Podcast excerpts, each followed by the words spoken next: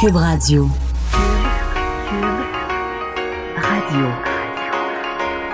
Cube, Cube Radio. Le retour de Mario Dumont. Deux heures d'info. De 15 à 17. Il provoque et remet en question. Il démystifie le vrai du faux. Mario Dumont et Vincent Dessureau. Le retour de Mario Dumont. Bonjour tout le monde, bienvenue à l'émission. Euh, je suis en direct de Québec aujourd'hui parce que c'est un rendez-vous annuel. euh, cette date-ci de l'année, la Chambre de commerce de Québec fait un grand événement euh, pour euh, les, les perspectives économiques de l'année à venir auquel j'ai le privilège de participer depuis quelques années. Vincent est à Montréal, donc on se voit pas mais on se parle. Salut. Salut Mario, ça va bien? Ça va très bien. Bon, Ça il fait beau à Québec. bien. Et c'est toujours très beau Québec. Très beau Québec. Il y a un peu plus de neige qu'à Montréal, par exemple. Donc la différence, entre autres, je pense que le week-end, là, où à Montréal, ça a été surtout en pluie, en grésil, pendant toutes les formes semi-liquides. Là. Euh, à l'est, euh, mettons, Ah, à, partir de, à partir de Drummondville, en s'en venant vers l'est, c'est tombé pas mal plus sous Ah, forme j'ai- de neige. J'étais là dimanche et euh, ça Et a t'as tombé en constaté, masse, oui. un bon 30 cm. Alors, il y a la différence, mais on attend, tu sais, on attend de la neige à Montréal la nuit prochaine, un 10. Alors, on va se, ra- on va se ra- la métropole va se rapprocher tranquillement du reste du Québec. Alors, euh, oui, ben, on a pas mal de choses euh, dans, euh, dans l'actualité aujourd'hui. Euh, commençons, et c'est une nouvelle qui vient tout juste de tomber. Euh, le, militant euh, alter-mondialiste, militant de toutes les causes, euh, Jackie Singh, qui s'était fait arrêter à Québec en faisant, bon, comme toujours, des manifestations, des contre-manifestations de l'extrême gauche, avait, bon, s'était moqué des policiers en leur disant « Je suis Michel Goulet, mon adresse est au Colisée », là. Moi, honnêtement, j'ai toujours pensé qu'il pourrait pas gagner avec des arguments comme ça. Euh, évidemment, très méprisant envers les Québécois francophones. Euh, il s'était moqué du français. Dit, moi, je veux être servi en anglais, je veux un procès en anglais. Mais c'est incroyable, il a gagné. Ben oui, il était, il était quitté. Je peux pas croire, je peux pas croire. Ben, As-tu déjà vu ça, une raison comme ça? Euh, euh, donc, Jaggy Singh est acquitté faute d'avocats qui parlent anglais. Donc, en- dans l'incapacité de faire un procès euh, en anglais, alors que Jaggy Singh, il faut dire, il parle français. Là, les, les- les procédures au départ étaient... Il a tout fait en français. Il s'est exprimé en français, mais avait demandé à parler en anglais, entre autres pendant les plaidoiries. Et bon, c'est là que pose problème. Je vous rappelle donc, ça fait quand même deux ans et demi euh, ces, événements où il s'était dans un- un- une manifestation qui avait euh, mal tourné, manifestation contre l'extrême droite qui avait dégénéré. Les policiers lui avaient demandé de s'identifier. Il s'était identifié, tu l'as dit, comme Michel Goulet, demeurant au Colisée. Alors, euh, il s'était fait accuser d'entrave à la justice et de supposition de personne. Et euh, donc, euh, on se retrouve, là, 29 mois après le dépôt de ces accusations. Le procès devait débuter aujourd'hui, donc ce matin, pour trois jours. On comprend c'est pas un euh, pas un procès qui dure des Euh, et euh, donc, maître Steve Marquis, le procureur en chef de la ville de Québec, a indiqué qu'il ne pouvait pas procéder et qu'il demandait un report pour deux raisons. Donc, entre autres, parce que la procureure au dossier, maître Marie-Hélène Guillemette, est en congé de maternité. Il semble qu'il y a beaucoup, beaucoup d'avocats présentement euh, à la ville de Québec qui sont, en fait, il y en a cinq des dix qui sont partis en congé de maladie ou de maternité. Alors déjà, on n'a pas, euh, on, on- manque de personnel. Le deuxième fait, euh, on n'est pas en mesure de faire le procès en anglais, disant que elle, Maître Marquis, est très limitée au niveau de son anglais. Et euh, en- en- et bon, alors et la troisième raison, ben, on explique que euh, le- le- le- alors qu'il s'est exprimé pendant toutes les procédures en français, a demandé donc à, parler en anglais dans, les plaidoiries. La loi exige, dans ce cas, que les, éch- les échanges entre le juge, le procureur et la défense se fassent uniquement et directement en anglais, sans traduction. Et euh, semble que le, le juge et même Singh étaient surpris le, le 17 octobre dernier, alors que Maître euh, Guillemette a fixé un procès pour janvier sans jamais dire qu'elle partait pour un congé de maternité. Euh, alors, c'est, on se retrouve là euh, devant un cul-de-sac. Alors, on ne, ne pouvant pas offrir de procès, en conséquence, le juge Bordelot qui a annoncé l'acquittement de M. Singh pour les chefs d'accusation qui portaient contre lui. Alors, c'est euh, dossier clos. Ouais. Il est reparti vers Montréal en autobus. Mais euh, on, on se comprend que mon souvenir c'est qu'il y avait eu des il y avait eu un blessé au moins lors de cette manifestation. C'est pas euh, c'est pas juste d'avoir troublé la plaie publique parce qu'il crié sur le trottoir. C'est une manifestation euh, qui avait dégénéré. Et mon souvenir, c'est qu'il y avait eu, je peux pas me tromper, mais je sais pas s'il y avait eu une personne, mon souvenir, une personne blessée là. C'est sûr que les accusations portent pas sur des blessures. C'est supposition de personne et entrave à la justice. là. Donc, c'est sûr Ouais. que c'est sur ces chefs-là. là, Ouais. Donc, avoir euh, cette mal identifié un policier. Ben, la Mais c'est incroyable comment ces gens-là deviennent des spécialistes comme de s'en sortir tout le temps, de pas faire appliquer les lois, de se prétendre militants de causes euh, de toutes sortes qui, qui en sont. Parce que lui, il a milité pour toutes sortes d'espèces de causes euh, qui tantôt en sont, tantôt en sont pas vraiment pour, euh, pour faire parler de lui. Ben, ce qu'il disait, lui, c'est que la couronne avait, selon lui, euh, saboté eux-mêmes le, le procès, sachant qu'ils allaient perdre s'ils faisaient un vrai procès. Alors, euh, c'était son avis euh, sur, sur le sujet. Puis il a dit avant de partir là, vers Montréal, ma lutte n'est pas dans la- les salles de cours, ma lutte, c'est de contrer l'extrême droite avant de repartir vers la métropole.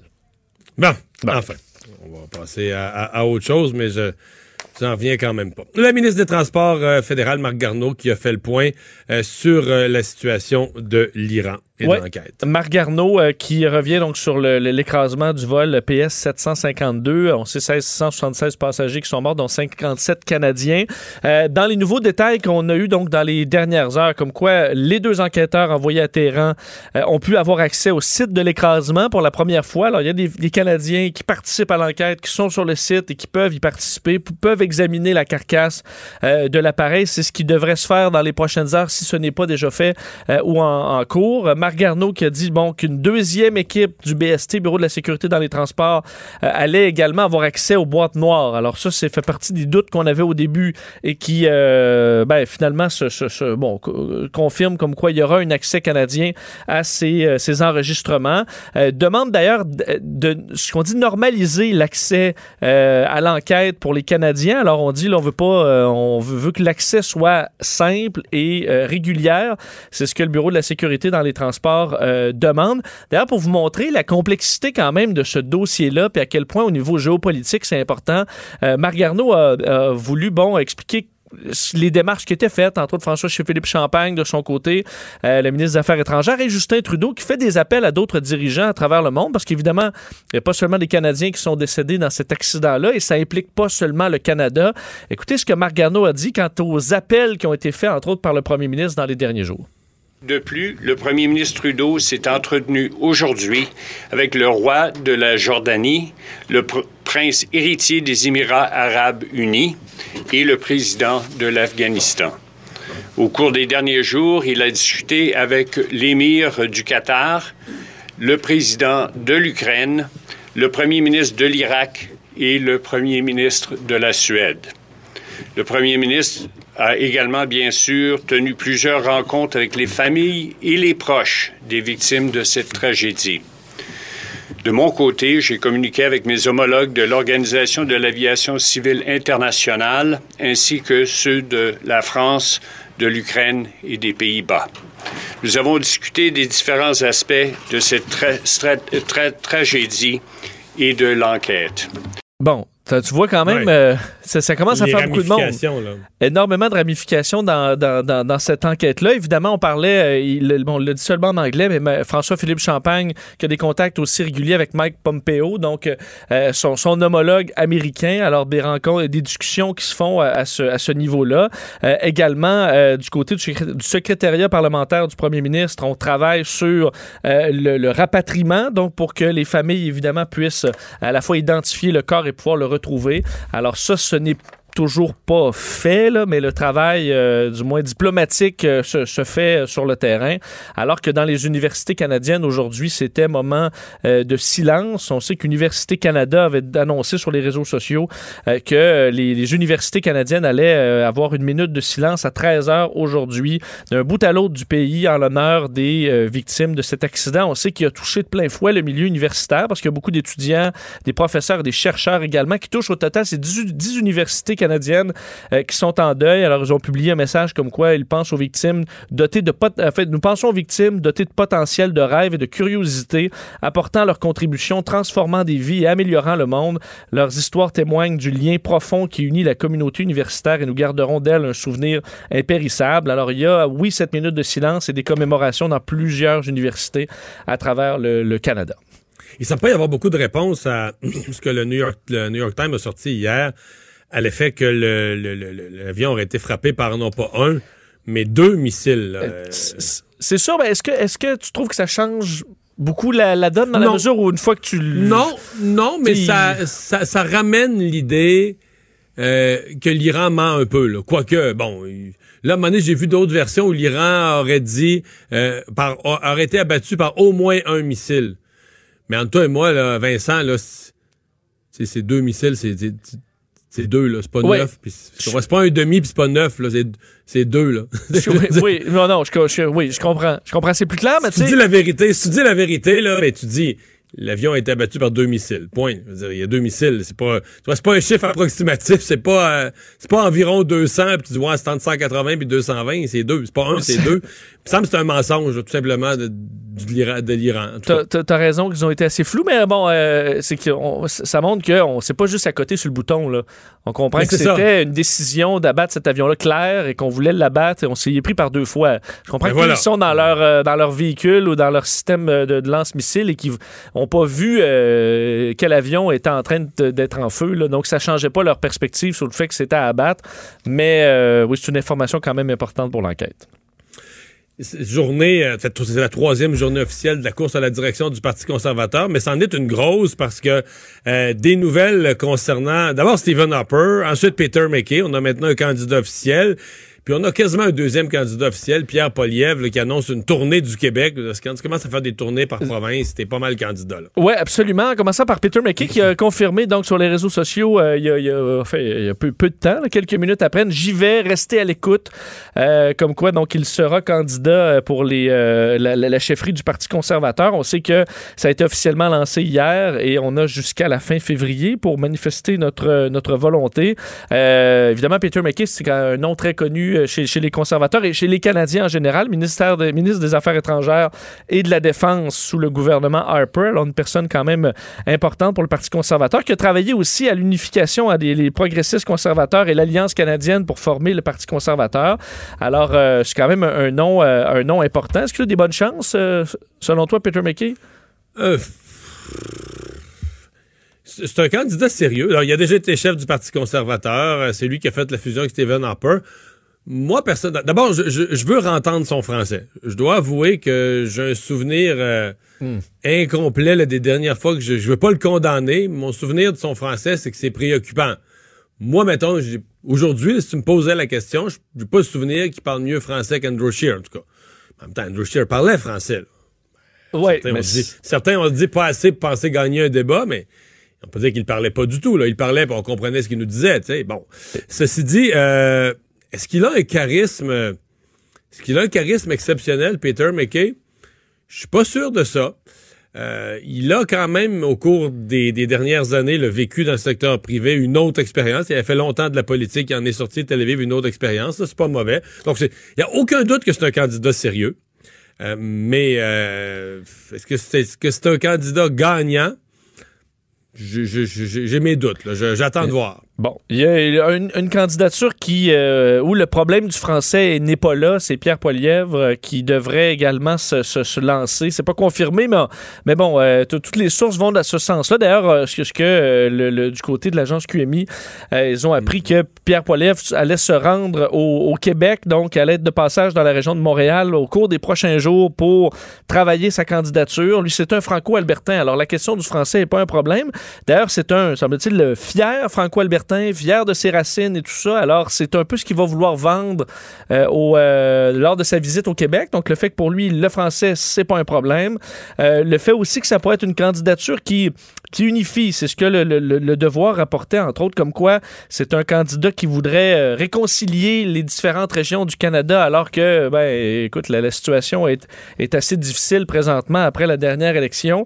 Alors, lui qui a été ministre de la Réforme démocratique dans le gouvernement de Stephen Harper, alors sera dans la région jusqu'à jusqu'à samedi, alors quelques jours de, promotion de sa candidature. Lui, la, la- faiblesse de sa candidature, c'est vraiment euh, l'image qu'il a développée. Euh, Puis là, ben, je dis l'image, mais peut-être qu'il y a du vrai derrière l'image. Mais l'image qu'il a développée ces dernières années, où il est devenu euh, le... le- l'expression en anglais, c'est le rat pack. Il n'y a, pas- je sais pas, il y a pas de traduction. Sais, un peu dans, dans toutes les parties d'opposition, t'as ça, là, un trio ou un groupe de deux, trois, quatre députés qui font toutes les sales jobs, là, qui rendent la vie impossible au gouvernement, qui l'attaquent avec virulence. euh, sais, ceux qui comme on dit, là, les, les, les, les, les goons un peu, ceux qui jouent très, très, très, dans l'opposition, qui jouent très, très dur avec le gouvernement. Euh, lui, était vraiment ça, ce qui te donne un ton très partisan. Bon, ça peut être bon, puis tu peux, euh, tu peux devenir un parlementaire perçu comme redoutable, puis c'est pas tout du négatif, puis probablement qu'on dira, ben ça prend ça. Si tu veux battre le gouvernement un jour, faut que, faut que comme opposition, tu sois assez dur pour faire tomber le gouvernement. Mais c'est pas très premier ministrable cette image-là. Tu comprends? L'image là, de l'image du picosseux qui, qui comprend, qui se promène avec un bat de baseball avec un clou planté dessus, puis qui frappe sur tout ce qui bouge c'est pas tout à fait l'image du premier ministre, rassembleur, pas trop partisan, tu comprends, capable d'écouter euh, toutes les tendances, euh, tu sais, le, le, rôle unificateur du chef, là, tu sais. Euh, disons que c'est pas ce qu'il a développé. Mais ceux qui défendent sa candidature disent oui, mais là, tu sais, je veux dire, il s'est fait un peu prendre par le personnage, là. On attendait ça de lui au Parlement, puis il était bon, mais dans le caucus, il est aimé, puis c'est pas un gars de même, c'est pas un gars qui est qui est méchant ou qui est mesquin. Bon, l'avenir nous le dira. Mais il part avec. au niveau de la presse parlementaire, entre autres, de ceux qui l'ont observé ces dernières années, il part avec ça, comme, à mon avis, là, comme, comme, comme déficit, comme bagage. Euh, tu as vu l'histoire concernant Stephen Harper qui, euh, oui, qui revient. Euh, ben, en fait, qui, bon, on a appris qu'il démissionnait du conseil d'administration du Fonds du Parti conservateur et pour une raison quand même intéressante pour nous. D'abord, il ben, faut dire que ça a été publié par le magazine McLean's comme quoi c'était pour avoir les coups des franges pour euh, lutter contre la candidature de Jean Charest. Donc, euh, candidature euh, qui n'est pas confirmée encore, mais dont on parle beaucoup depuis, depuis que ça circule. Ça, fait quelques jours, ça fait quelques jours que ça circule, que, que Stephen Harper fait des boutons. En fait, que, que Jean Charest représente tout ce que Stephen Harper aime pas en politique. Bon, parce que d'ailleurs, ça a été les mêmes sources, en fait, d'autres sources ont confirmé à TVA Nouvelle que c'était la raison pourquoi il quittait et que Jean Charest aurait tenté d'avoir M. Harper de son côté avant Noël, mais euh, sans succès. Alors, euh, à quel point il sera impliqué et pourquoi euh, Stephen Harper aime, disons, veut rien savoir de Jean Charest? Ah ben, je pense qu'il y a deux, deux, trois grandes familles de raisons. Je pense qu'idéologiquement, il pense pas pareil. Stephen Harper est vraiment un peu plus à droite, moins, disons, si on peut appeler Jean Charest. Parce faut toujours que tu décides, est-ce que Jean Charest, tu l'appelles un centriste, là? au centre-centre de ou un opportuniste, parce que tu peux aussi être au centre dans le sens que tu vas chercher un petit morceau de gâteau à gauche, puis un petit morceau à droite, puis tu n'es pas vraiment mu par une idéologie, tu es juste poussé par ce qui, pourrait te faire gagner ou ce qui pourrait être payant politiquement aujourd'hui, ou si le vent souffle un peu plus gauche, droite. Un centre mobile. oui, ah oui. c'est bien dit. Ce dont le Canadien aurait besoin, là, un centre très mobile. Mais euh, donc, tout ça pour dire qu'il y a ça. L'autre aspect, c'est quand ils ont été euh, l'un et l'autre premier ministre du Canada et du Québec, euh, ça allait pas bien. Euh, plusieurs reprises, Jean Charest fait des jambettes à Stephen Harper, et tout ça. Stephen Harper a encore sur le cœur l'épisode où lequel Jean Charest réclamait de l'argent pour la santé, de l'argent pour la santé. Il disait les malades, ça n'a pas d'allure, les temps d'attente, les files d'attente. Nous, on peut pas régler nos problèmes en santé parce que l'argent est à Ottawa dans son budget, le gouvernement fédéral débloque finalement de l'argent pour la santé, le fameux financement de la santé, il règle. Puis un mois après, parce que c'était à la veille des élections, pour se faire réélire, Jean Charest prend l'argent, le donne tout en baisse d'impôts. il n'en met pas une sonne dans la santé. Hmm. Euh, ça, euh, disons que M. Harper, ben, c'est comme rester accroché un peu.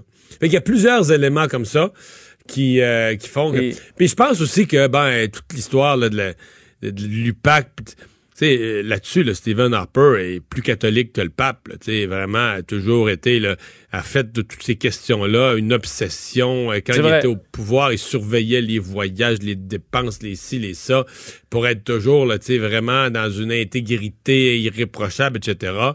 Et je pense pas qu'il voit, je pense pas qu'il voit Jean Charest comme étant quelqu'un qui a la même obsession. Quoi? Et pas, OK, pas la même obsession là envers la. OK, les comptes euh, propres. Mais est-ce que est-ce qu'il a encore beaucoup de poids? Il faut dire que. Euh, après, après, on va le savoir. ouais. Mais je me dis, après Andrew Shear, tu dis, on doit. Il y en a plusieurs qui doivent se rappeler les beaux jours. Harper qui est au pouvoir longtemps. Euh, je l'entends encore dans des conférences récemment. Puis il, encore, il, est intéressant à entendre parler. Il est, il est encore capable de mettre son point assez clairement. Sauf que là, le problème de M. Harper, c'est que mettons que M. Harper appuie euh, Poliev, par exemple, Pierre Poliev, ce qui pourrait être le cas, semble-t-il. Euh, Mais c'est pas Stephen Harper, le candidat. C'est Pierre. Tu sais, le, le, le, le militant dans un comté, c'est bien beau, là. Maintenant, t'es militant, là, t'es, t'es, t'es membre conservateur à Thunder Bay, en Ontario, là. C'est bien beau, là, Harper, et puis Poliev, mais. Il est-tu bon? Toi, ton chef, ça va être Poliev, ce sera pas Harper. Il est-tu bon, Poliev? Il va-tu battre Justin Trudeau? Euh, il va-tu bien animer notre parti? Il Ouais. Va-tu bien? Fait que, tu sais, pis si dans les débats, il se fait bouffer par Jean Charest, ben là, euh, est-ce que Jean Charest va y aller? Moi, je. Écoute, de partout, on entend comme si c'était fait. Puis moi, je demeure avec un doute. Mais est-ce que ça peut avoir été quand même un, un ballon euh, un ballon sonde, puis on se rend compte qu'il vante un petit peu plus que, que Charest pensait, peut-être? Ben, je sais pas. L'avenir va nous le dire. Mais en tout cas, on parle. Les, gens qui, les gens qui parlent à Jean Charest, là, les gens qui sont dans son entourage, eux, considèrent que c'est comme si c'était fait. Là. Ça va être annoncé d'ici deux semaines, puis c'est comme si c'était fait. là. Mais c'est parce que, regarde, je vais t'expliquer. Mettons, euh, mettons, un, un- un chef veut s'en aller, prendre sa retraite de la politique. Oui. Puis une semaine avant qu'il l'annonce, tu lui demandes est-ce que vous pensez prendre votre retraite de la politique? Il va te dire non, pas du tout. Pourquoi? Parce qu'une fois que tu une fois que tu dis j'y songe là, tu perds toute ton autorité, tu comprends? Oui. la, la course au leadership, tu dis j'y songe là, à m'en aller là, de bientôt là. Dire, la course au leadership commence là, dans, dans, dans, dans la soirée suivante, dans la nuit suivante, la course. C'est vrai, tu, tu- dès que tu donc l'inverse est aussi vrai. Si tu veux être candidat à chefferie, tu peux pas vraiment dire peut-être parce que toi, là, est-ce que tu donnerais ton appui à un peut-être? Faut que tu fasses comme si. c'est Faut que tu fasses comme si tu fonces, là. Quitte à si tu recules, ben, veut dire, euh, tu tires Ouais. sa plug. Faut pas que tu l'air de Mais- quelqu'un qui hésite, mais quelqu'un qui l'a pas dit encore. C'est ça, exactement. Faut que tu aies l'air de quelqu'un qui croit à son affaire. Et là, tu testes tes appuis vraiment. Puis Jean Charest, lui, il pense comme ça. Que si, si, s'il veut tester ses appuis pour vrai, il va faire comme s'il y allait. Là, il va voir ce que ça donne. Il va avoir une vraie mesure. Parce que si tu y vas sa pointe des orteils, ben, tu peux pas vraiment t'étonner que personne t'appuie, que tout le monde reste sa pointe des orteils aussi. Là. Veut dire, les gens iront pas, euh, pas donner leur appui à quelqu'un qui est pas sûr. Fait que lui, il agit comme si c'est sûr qu'il y va. Il fait dire par tout son entourage que c'est sûr qu'il y va. Il fait circuler l'idée que c'est certain pour avoir une vraie mesure de la température de l'eau. Puis si la température de l'eau est pas bonne, il se réserve toujours le droit. Lui, à la dernière minute, il peut dire bing bang, moi j'ai j'ai pensé à tout ça puis j'y vais pas. Ouais. Enfin, à suivre. Air Canada qui a dévoilé ce matin ce qui aurait dû être ces C-Series produits par Bombardier, mais qui sont maintenant les Airbus A220. Ouais, alors ce sera toujours des annonces un peu euh, avec euh, bon, une émotion mitigée, mais il faut quand même être. euh, Euh, pour, pour le contribuable québécois qui a payé pour le, le développement, là. Oui, il faut rappeler quand même que ces avions-là, présentés aujourd'hui, sont construits en grande partie euh, au Québec. Alors, c'est quand même. euh, Ben oui. Bon, c'est- quand même quelque chose et- de et chez sont de conception québécoise. Exact. Et c'est des travailleurs, donc, à Mirabel, qui les ont, qui les ont construits. Air Canada qui a, qui a donc dévoilé en grande pompe aujourd'hui son premier A220, alors l'ancien C-Series, modèle 300, alors le plus, le plus gros des deux, euh, évidemment, qui appartient à Airbus maintenant. Cérémonie, donc, qui s'est tenue au siège social d'Air Canada à Montréal. Et le premier vol commercial, ce sera ce jeudi, alors demain, entre Montréal et Calgary en Alberta. Et c'est le premier d'une longue série, hein, parce qu'Air Canada a quand même commandé 45 A220. C'est 3,8 milliards de dollars de contrats, des avions qui seront assemblés, je vous le disais, à Mirabel. Euh, des appareils qui, euh, bon, doivent, on sait, être plus économiques. C'est un peu le, le- pour, pour- ça pourquoi on les a bâtis, entre autres au niveau de l'essence. L'intérêt est, là. Euh, Kaylin Rovinescu, le président et chef de la direction d'Air Canada, qui disait l'intégration de l'A220 euh, est un moment historique pour Air Canada. Alors, ce sera le, le début de nouvelles, euh, de nouvelles liaisons. En fait, au départ, ce sera des liaisons qui existent déjà là, vers Ottawa, Winnipeg, Calgary, Edmonton, New York. Et ensuite, il y aura certaines nouvelles dessertes à Montréal, Seattle, Toronto, San Jose, par exemple, à compter de mai prochain. Alors, ça, c'était un bel événement. Est-ce que- est-ce qu'on connaît le, le rythme de livraison? euh, quel, euh, Une bonne que- c'est une bonne pas, hein. question. C'est honnêtement, je ne sais pas parce que euh, si, si en Parce même que temps. c'est pas, c'est pas comme des cigares, là. C'est pas une caisse de 45 pour te les livres d'un coup, là. Non, et surtout qu'ils doivent varier les compagnies parce qu'on s'entend, Airbus produit, euh, ils ont des, ils ont pas juste le contrat d'Air Canada à produire, alors ils en envoient un Ils certain ont, Air rythme. Bal- ils ont Air Baltic, ils ont quelques compagnies à fournir, donc ils doivent aller en envoyer à- de temps en temps à chacun. C'est une excellente question, surtout que là, on sait, ils veulent bâtir une autre chaîne au complet, possiblement, parce que ça va pas encore très vite, euh, la production des, des A220. Alors, ce sera sur un, un certain temps, c'est sûr.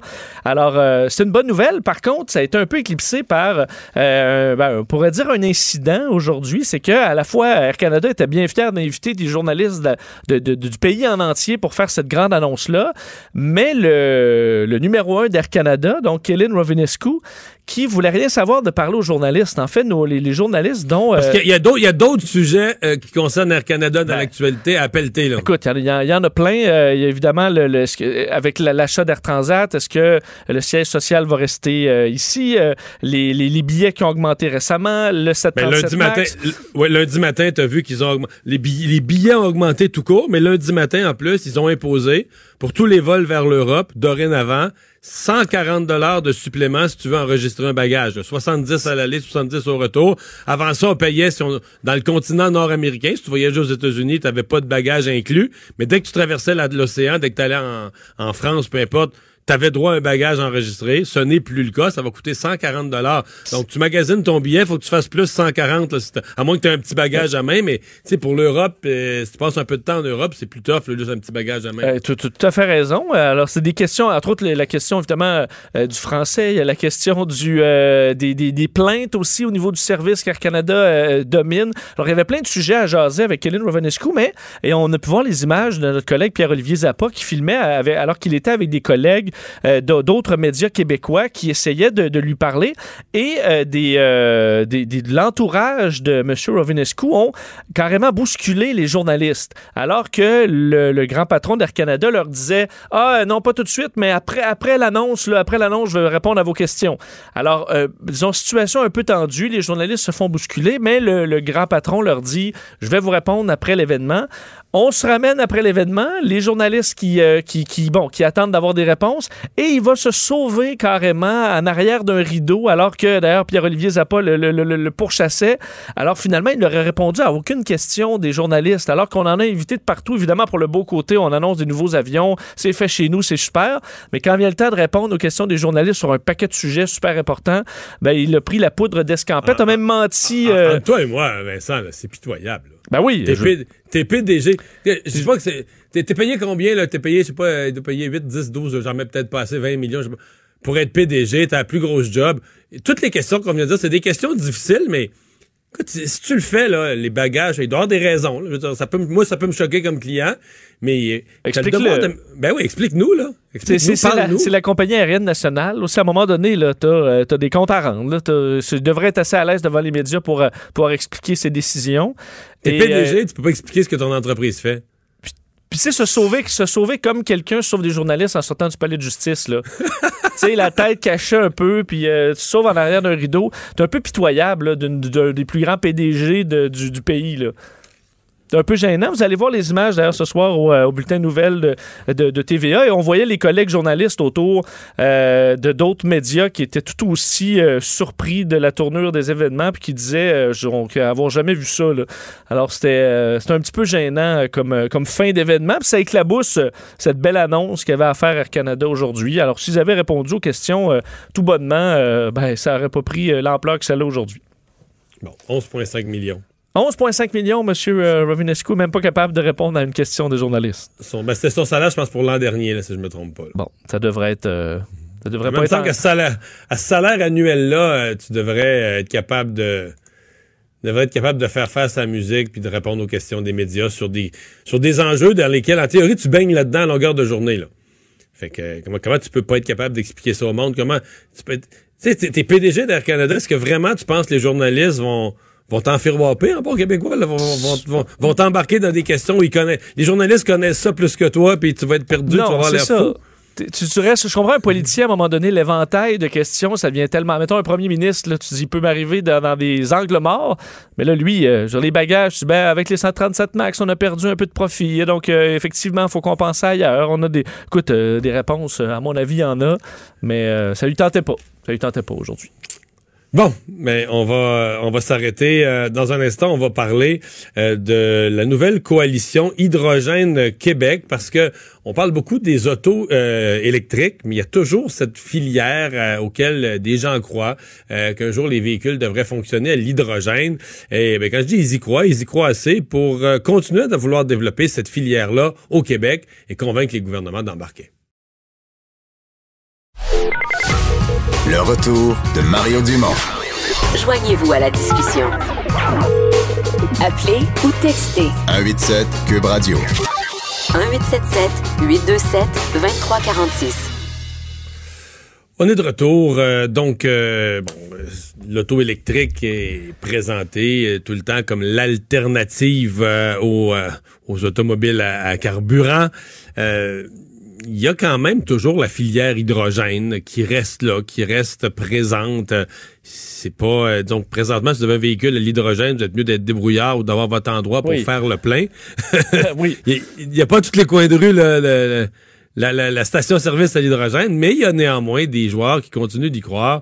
Euh, et euh, donc, on, on maintient l'idée qu'un jour, il devrait y avoir, on devrait, dans la, la grande transition énergétique, inclure l'hydrogène. Michel Archambault est porte-parole de Hydrogène euh, Québec. Bonjour, Monsieur Archambault. Bonjour, M. Dumont. Euh, donc, euh, coalition, donc pour- où vous martelez le message qu'il faut pas, il faudrait pas que le Québec abandonne ou laisse complètement tomber euh, la filière hydrogène.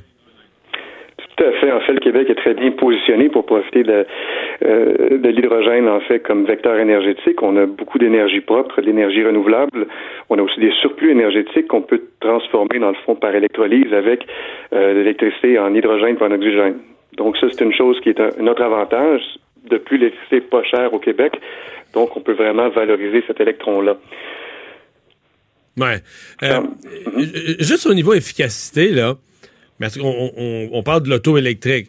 Mettons qu'on prend une quantité X d'électricité. Puis euh, je vous dis, on a deux options. Soit on, on- on charge une batterie d'automobile qui va être une auto électrique, là, qui va fonctionner avec cette pile-là.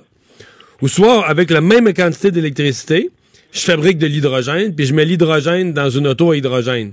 Avec laquelle des deux je fais le plus de kilomètres? Vous comprenez le sens de ma question? J'ai, mis Oui, la même quantité d'électricité. J'ai mis la même quantité d'électricité. Est-ce que je fais plus de kilométrage avec la pile ou est-ce que l'hydrogène me permet de rentabiliser plus la même quantité d'électricité et d'aller plus loin? Ben, tout d'abord, juste avant de répondre à la question précisément, là, il, y a, il y a quand même un but pour la coalition. Euh, la coalition, c'est vraiment un groupe de compagnies. On s'est regroupés. On croit que l'hydrogène peut jouer un rôle euh, dans les projets de mobilité et d'infrastructure. On a toutes la, la même vision. On travaille tous, toutes les compagnies de la coalition travaillent pour réduire les émissions euh, de gaz à effet de serre. Donc ça, c'est l'objectif primaire de la, la coalition.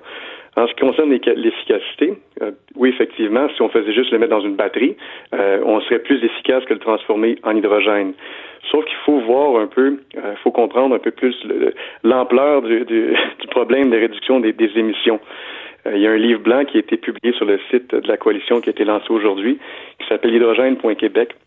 Le livre a été euh, écrit en fait par euh, professeur Roy du HEC et sa collègue Marie Demers.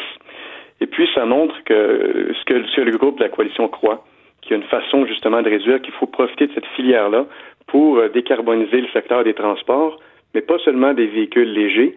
On parle aussi du transport lourd, des flottes captives, on parle de, euh, de tramways, on parle de trains, on parle d'à peu près tout euh, là-dedans, de tout ce qui se fait à travers le monde aussi. Donc, il ne faut pas regarder seulement le véhicule et puis euh, de particulier, parce que votre collègue a raison, c'est vrai qu'il y a seulement une station aujourd'hui au Québec. Je me demandais, je, pensais qu'il y en avait, je pensais qu'il y en avait trois, quatre. Présentement, il y a une seule station à l'hydrogène au Québec. Commercial pour les passagers, il y en a seulement une. Au Elle est Québec, où? Elle a été réalisée par Arnois Énergie avec Toyota et puis Hydrogénix. Cette euh, station-là, elle est à 5105 boulevard Wilfrid Amel. À Québec. À Québec, exact. OK, donc il faut être à Québec. Est-ce qu'il y en a, est-ce qu'il y a quelques clients? Est-ce qu'il y a des gens qui ont des véhicules à l'hydrogène qui vont faire le plein là, dans, la région de Québec? Parce que je suppose que si vous êtes à Gatineau, c'est étonnant un peu d'aller faire le plein sur le boulevard Amel à Québec. C'est le début. En fait, c'est le début. Puis, euh, je vous encourage à aller voir euh, sur les sites web justement la station à quoi ressemble. Mais c'est le début. Donc, il y a quelques véhicules qui aujourd'hui sont euh, euh, opérés avec Transition énergétique Québec, qui a d'ailleurs supporté le projet et puis qui a trouvé des clients, dont le, le- le centre de l'équipement de gestion du matériel roulant. Donc, c'est donc des véhicules, qui, des véhicules qui fonctionnent à l'hydrogène. Exactement, qui sont électriques euh, dans le fond à part entière. Faut pas, faut, faut aussi dire que dans le fond, si on regarde un véhicule à batterie, c'est une excellente nouvelle pour la coalition aussi, qui a le même objectif de réduire le gaz à effet de serre. Mais chaque innovation est vitale. On regarde aussi les autos rechargeables euh, qui sont euh, branchables en fait avec euh, hybrides. On a juste des hybrides, puis on a aussi une solution hydrogène. Nous, ce qu'on amène, c'est une autre composante, une alternative qui peut s'apprêter à plusieurs autres marchés. Donc, euh, une auto à hydrogène, c'est une auto électrique. Exactement. D'une certaine façon. Le- c'est- c'est- c'est- la, la- la motorisation est électrique, mais c'est l'hydrogène qui est le. Qui est C'est comme moteur le. électrique, puis l'hydrogène est stocké, dans le fond, à l'intérieur d'un- d'un d'un vaisseau sous pression. À l'opposé de stocker des électrons dans une batterie, on stocke vraiment du gaz dans une, une tank, en fait, si on veut, puis Mhm. tout ce qu'on fait, c'est convertir cet hydrogène-là en électricité. Puis comment on le produit? On peut le produire de plusieurs façons, mais au Québec, ce qu'on parle dans l'étude, et puis avec la coalition, c'est de le produire de façon propre, euh, de façon renouvelable, avec euh, en séparant l'eau. Dans le fond, H2O, c'est pas nouveau, euh, c'est le procédé d'électrolyse qui est très, très connu. OK. Donc, on fabrique, on fabrique l'hydrogène d'un côté, puis on libère de l'oxygène de l'autre. Exactement. Et quand on le, quand on, quand on, on roule le véhicule, quand on utilise l'hydrogène, ça veut-tu dire que le déchet qui sort derrière, c'est de la vapeur d'eau? C'est exactement ça. C'est de la vapeur d'eau, donc il y a vraiment zéro émission à part de la vapeur d'eau. Euh, c'est tout. OK. Donc, on crée de l'humidité un peu. L'objectif aussi de la coalition, c'est de sensibiliser la population à tout ce que, que présente, dans le fond, les, les bénéfices potentiels d'hydrogène. Euh, il y a des projets qui sont listés dans le, le livre blanc, mais il y a des projets commerciaux en Europe. Je vais donner un exemple. Le train de passagers, un train qui a été fait par Alstom avec des piles d'une société canadienne. Et puis, euh, ce train-là est électrique. Les passagers embarquent chaque matin, chaque après-midi, chaque soir, reviennent avec leur, leur- avoir créé zéro émission. C'est un train à hydrogène électrique. Il y a des, des autobus, il y a des, des camions de classe 8 qui sont en train d'être développés euh, en Californie. Il y, a, il, y a, euh, y des Olympiques à Tokyo. Vous allez voir ça, les Olympiques hydrogène à Tokyo. Donc, c'est vraiment une solution. Y a beaucoup de- de- de- d'options pour l'hydrogène. Et là, je, voyais dans vos partenaires, euh, Toyota et Hyundai, est-ce qu'on comprend que ce sont à l'heure actuelle, au- aujourd'hui, à l'heure où on se parle, les deux constructeurs qui ont un pied dans l'hydrogène, qui ont des projets dans l'hydrogène et des véhicules? Il y, a, il y a t- plusieurs autres constructeurs qui ont des projets dans l'hydrogène. Toyota et Hyundai, ce sont les deux membres de la coalition actuellement. OK. Mais, il n'y a pas juste Toyota et Hyundai qui euh, sont dans l'hydrogène. Il faut euh, juste euh, regarder encore le livre blanc et puis peut-être d'autres sites web pour vous, vous informer. Mais il y a vraiment beaucoup, euh, beaucoup de sociétés là-dedans. OK. Mais dans les, dans les fabricants auto connus, il y en a d'autres que ces deux-là qui, euh, qui, qui, qui visent l'hydrogène. Exactement. OK. Euh, le, le gouvernement, à, l'heure actuelle, il, se situe où par rapport à la filière hydrogène? Vous me dites, il y a une expérience à Québec, je vois qu'il y a des partenaires gouvernementaux, mais est-ce que c'est dans la, la stratégie énergétique québécoise, la stratégie de transport, ou euh, il s'en vient dans quelques semaines là, la, la- la nouvelle stratégie de, sur les changements climatiques du gouvernement québécois? Est-ce que l'hydrogène va être là-dedans? Je crois qu'on a perdu la Hmm. communication. Parce je pense qu'on l'a. Je pense, qu'on l'a perdu. Parce qu'il y a toute la question, euh, je- tu sais, le- le- le- des, des- surplus énergétiques d'Hydro-Québec, où est-ce qu'on vend pour. On, on remarque à quel point vendre aux Américains, c'est quand même compliqué. Il faut passer des lignes, c'est très coûteux. Mais le vendre sous forme d'hydrogène, donc le transformer et l'envoyer par bateau ou autre, euh, il y a un intérêt là quand même aussi économique. Bon, là, on me dit que la, commu- la- la- la communication est rétablie. Est-ce que vous aviez entendu ma question, Monsieur Archambault? J'ai pas entendu votre question. Pas du gouvernement, mais j'ai ça terminé. Dans le fond, c'est dans les stratégies du gouvernement, la stratégie environnementale, stratégie de transport. Est-ce que l'hydrogène est un, un- un- un vrai partenaire? Est-ce que c'est quelque chose où le gouvernement du Québec, vous avez l'impression, est, est intéressé? C'est certain qu'il faudrait parler nécessairement au gouvernement pour ça. Nous, on va, on va, on va parler quand même au gouvernement. On va essayer aussi d'attirer des investissements là-dedans pour une fois que tout, euh, tous les bénéfices vont être compris. Mais si on, s'attend juste le, cas d'Hydro-Québec euh, dans sa stratégie euh, en 2020-2024, Hydro-Québec s'engage à explorer le potentiel de production d'hydrogène renouvelable. Hein, Il y a, pas seulement l'utiliser dans les véhicules, on peut aussi l'exporter. Il y a des marchés qui ont besoin de cet hydrogène propre-là, puis que le Québec a en abondance. Ben, Vincent allait poser cette question-là. Donc, le marché américain, par exemple, euh, pourrait acheter de l'hydrogène. Ben, juste au- dans le nord-est des États-Unis, il y a des stations qui ont été euh, construites, puis ça se développe dans le nord-est des États-Unis. Donc, ça pourrait être euh, approvisionné par le Québec. Puis, euh, il y a des marchés aussi plus loin que ça qui peuvent être approvisionnés. Euh, Est-ce qu'on perd quand même, euh, euh, M. Archambault, le côté vert? Admettons qu'on envoie de l'hydrogène en Europe. Est-ce que c'est rentable et est-ce qu'on perd le côté vert de le produire avec de l'électricité verte, mais euh, on l'envoie par bateau polluant? là? J'ai pas toutes ces données-là. Je sais qu'il y a des, projets, puis je pense qu'encore une fois, dans le livre blanc, c'est mentionné, un projet justement de, bateau euh, qui servirait, de, qui transporterait de l'hydrogène, qui serait électrifié. Euh, mais il faut, euh, effectivement, il y a le, mode de livraison qu'il faut regarder. Euh, c'est des choses qu'on va devoir se poser comme question. C'est une nouvelle, une nouvelle avenue, si on veut, puis il y a de la recherche-développement qui doit être faite à ce niveau-là.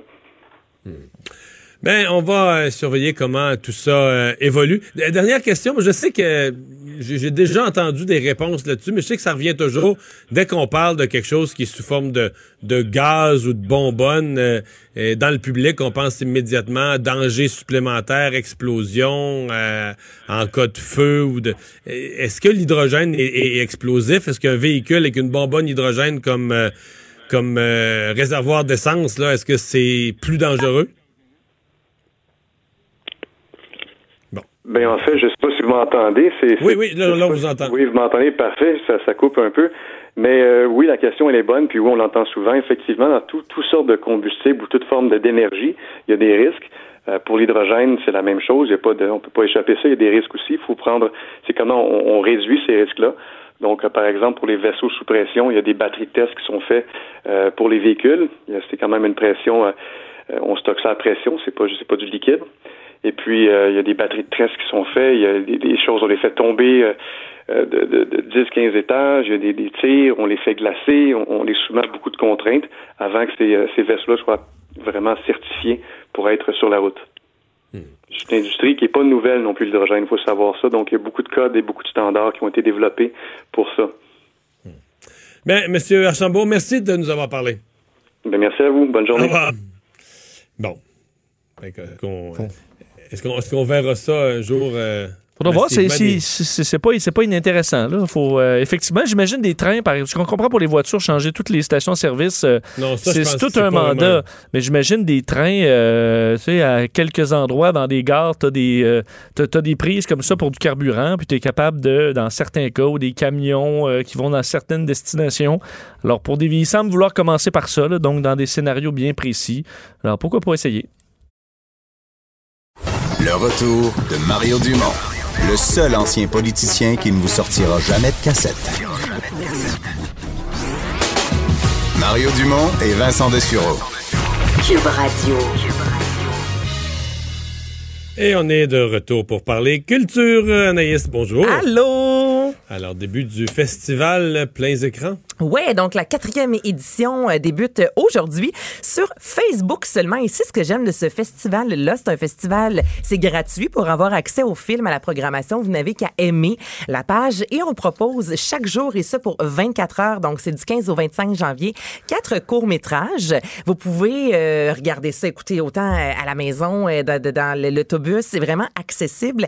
Et là, c'est un peu paradoxal parce que dans le Journal de Montréal, aujourd'hui, il y avait un article sur le fait que les, euh, le, cinéma québécois a engrangé moins d'argent cette année. Les Québécois vont moins au cinéma. Et là, on se dit, mais là, vous présentez des films sur Facebook, voyons donc.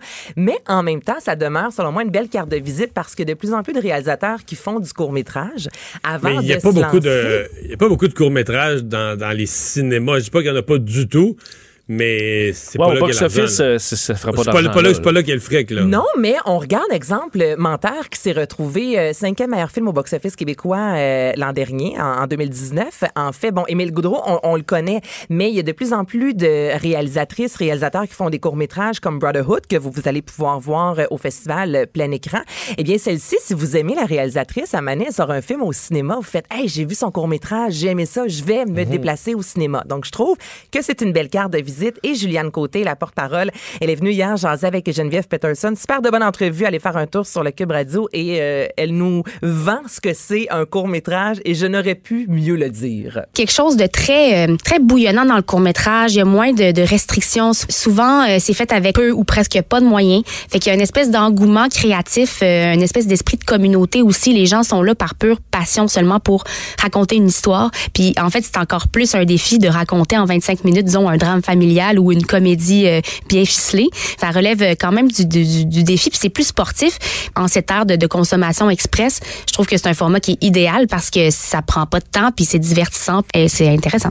C'est très divertissant. Il y a également un balado qui est euh, disponible sur euh, Facebook. Donc, il y a plusieurs entretiens avec les cinéastes. Il y a des classes de maîtres, entre autres, avec euh, Chloé Robichaud qui a signé Sarah préfère la course ou encore Chef de meute qui a été présenté à Cannes. Ah, moi, je vous invite fortement. là. vous avez quelques minutes, un court-métrage. C'est ça qui est le fun. C'est vrai qu'il y a des gens de nos jours qui disent Ah, moi, j'ai plus le temps d'écouter un film au complet, c'est Ben, trop long. Ben, vous allez. euh, Soit ça, tu vas des, sur YouTube et que tu l'écoutes en accéléré. Ça, c'est un peu weird, mais ça fonctionne. Ou t'écoutes un C'est court-métrage? vrai, court-métrage, ça peut marcher. Mais il y a- dans le court-métrage, euh, je, je vais donner mon point de vue, il y, a du- il y a du très bon, puis il y a du... euh, tu sais même pas ce que tu es en train de regarder. Là. Quand un court-métrage... On dirait quand la guire pogne pas. non, mais que, Ouais. quelqu'un veut te faire un court-métrage, c'est pas trop d'atmosphère ou de peut-être petits messages. Tu te dis, y a-tu quelque chose? C'est de quoi on parle? Euh, finalement, c'est fini. Ouais. Des fois, Ouais, des, des mais- fois, la fin est pas. Tu sais, la fin te donne pas de bonbons, là. Ça Non. fait- juste finir. Mais il y a des longs métrages aussi, les gars, qui Oui, sont oui, comme oui, ça. oui. Oui, oui. Au moins, un court-métrage, c'est pénible pendant 20 minutes. Un long métrage, quand tu essaies de comprendre, ça dure deux heures. Non. C'est vrai. pénible Pendant 20 minutes aussi. Après 20 minutes, tu tires la plug. Alors, Je allez suis faire là. un tour. Je suis plus là, anyway. Vous allez Bon. sur Facebook, plein écran. Bon, OK. Euh, tu veux nous parler aussi de Marie-Pierre Morin Ben qui oui. euh, lance une... Elle vient pas de lancer une ligne de, de- de vêtements ou de sous-vêtements? En fait, c'est Bloch qui euh, collabore avec Marie-Pierre Morin depuis plusieurs éditions euh, déjà et à chaque collection, euh, c'est magnifique. Marie-Pierre Morin en soi est magnifique, donc c'est sûr que c'est très vendeur et à chaque édition, euh, les tout se vend et ce extrêmement rapidement. Donc hier, à la semaine des 4 juillet, elle a officiellement lancé la marque Hors Norme, O-R-N-O-R-M-E. Donc c'est une ligne de, de, costumes de bain en fait et ce sera en vente sur le site de Hors et sur la maison Simons à partir du euh, mois de février prochain, donc dans quelques jours à peine.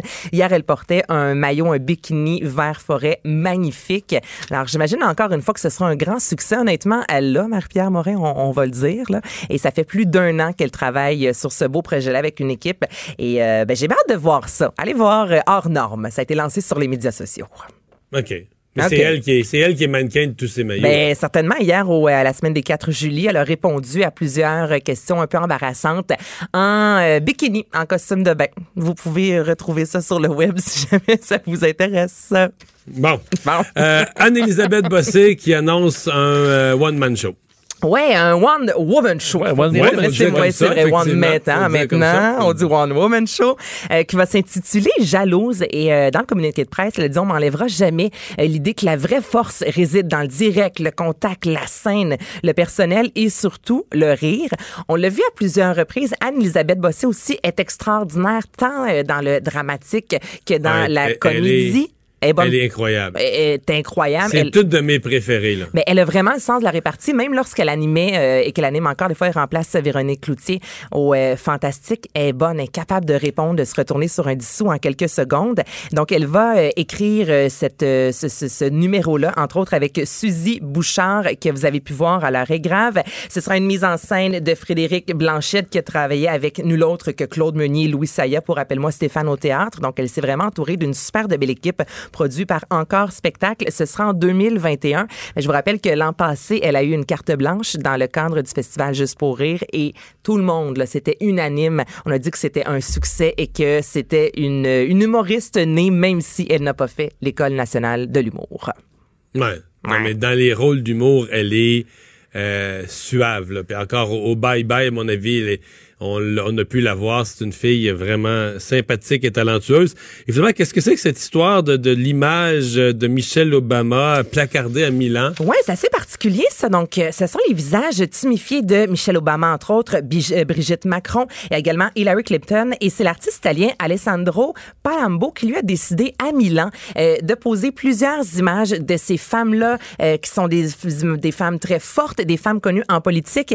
Et le but, c'est de dénoncer la victime faite aux femmes avec la campagne baptisée Just Because I'm a Woman. Allez voir les photos, je vous le dis, c'est assez violent. Là, on voit les Mais C'est visages. comme si lui, lui a, a truqué, a truqué des photos. Oui, tu vois les visages qui portent des traces, exemple de coups de poing, de strangulation, et en dessous, exemple du visage de Michelle Obama, il y a des, euh, des, des phrases écrites telles « Je suis victime de violences domestiques, je suis pa- payé moins, j'ai subi une Est-ce qu'il mutilation fait ça avec leur consentement? J'ai aucune idée. Ça, l'article ne le dit pas, et honnêtement, j'ai fouillé sur le web. Euh, Je peux pas te répondre à cette, euh, à cette question-là. Ben moi, je, je, je pourrais très bien. non? Ben, je sais pas, je pourrais très bien supporter une cause, là, mais je veux dire, si on trafiquait une de mes photos en m'inventant des mots que j'ai pas pour me Ouais. utiliser mon im... C'est pas que je voudrais être contre. Là, je pense pas que ces femmes-là euh, c'est- sont, sont- veulent minimiser ou ne pas appuyer la lutte contre la violence faite aux femmes, mais de voir leur image faussement euh, tuméfiée. euh, moi, j'ai un malaise. Ben, c'est particulier, surtout si en dessous exemple de ton visage a été est écrit en gros euh, j'ai été euh, violée ou je ne peux choisir qui je vais épouser. C'est sûr que euh, certaines personnes certaines personnes vont faire des raccourcis puis mon- ok Michelle Obama endosse cette cause. Donc je sais pas si ça a été officiellement euh, endossé par les femmes qui se retrouvent sur les images, mais évidemment ça fait jaser, ça a fait le tour du monde en quelques heures à peine. Eh bien, mais on va. Euh, c'est- comme c'est une œuvre d'art. là. Techniquement, lui présente ça comme. Oui, lui, c'est de l'art satirique. C'est ce qu'il aime faire. Il aime euh, faire des œuvres controversées. Il est connu, et ce, mondialement, pour avoir fait aussi euh, Les Simpsons vont à Auschwitz, entre autres. Donc, il est souvent dans, de cette, dans cette euh, lignée-là, je vous dirais toujours.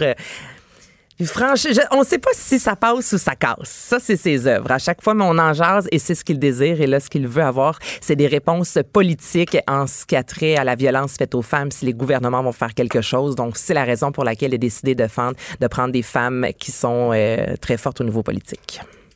Merci Anaïs. Ça fait plaisir. Parlons sport.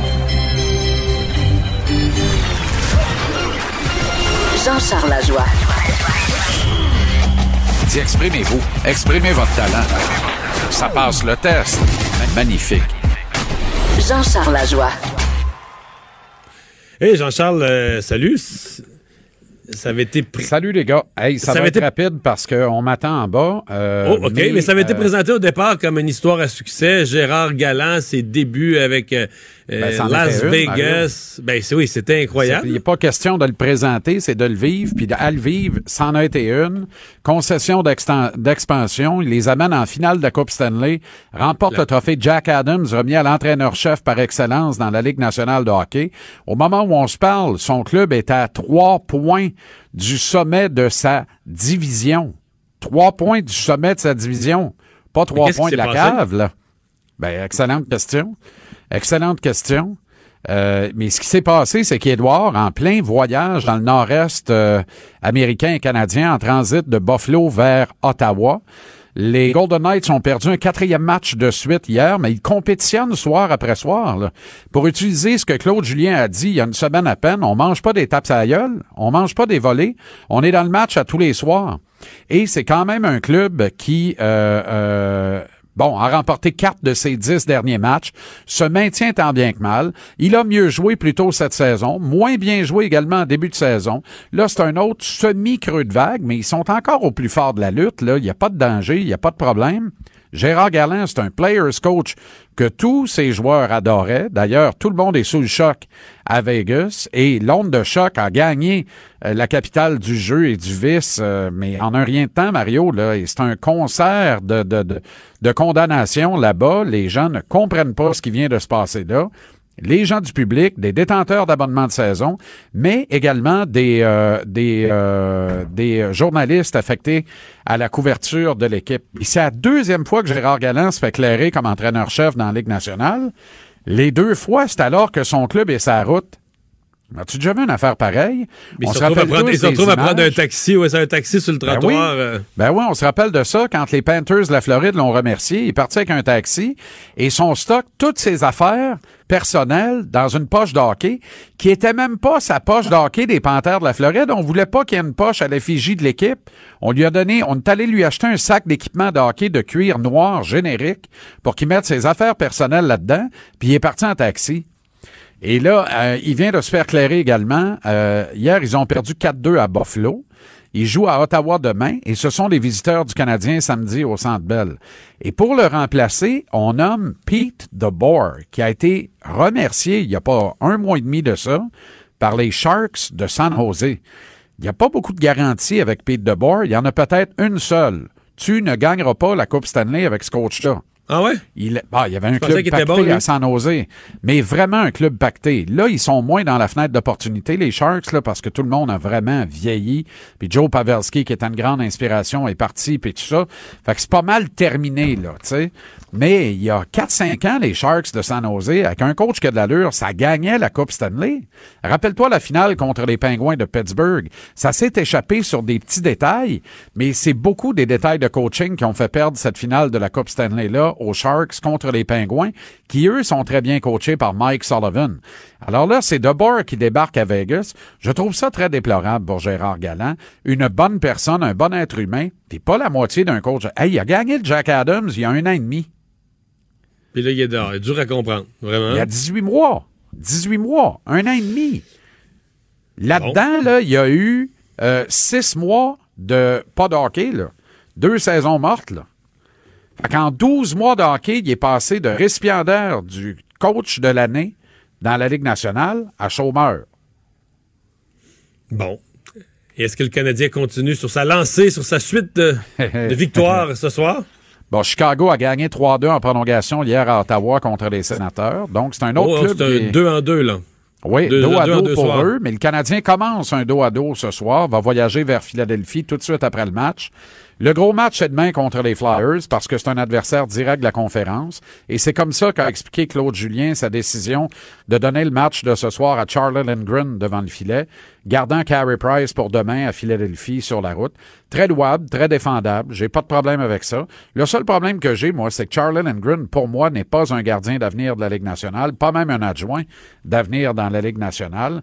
Et là, on l'étire ici à Montréal, puis on lui donne du millage. J'ai de la misère à pas croire qu'il serait pas quelque part dans la. Le Canadien a Kincaid à Laval. Ils ont surtout Caden Primo à Laval.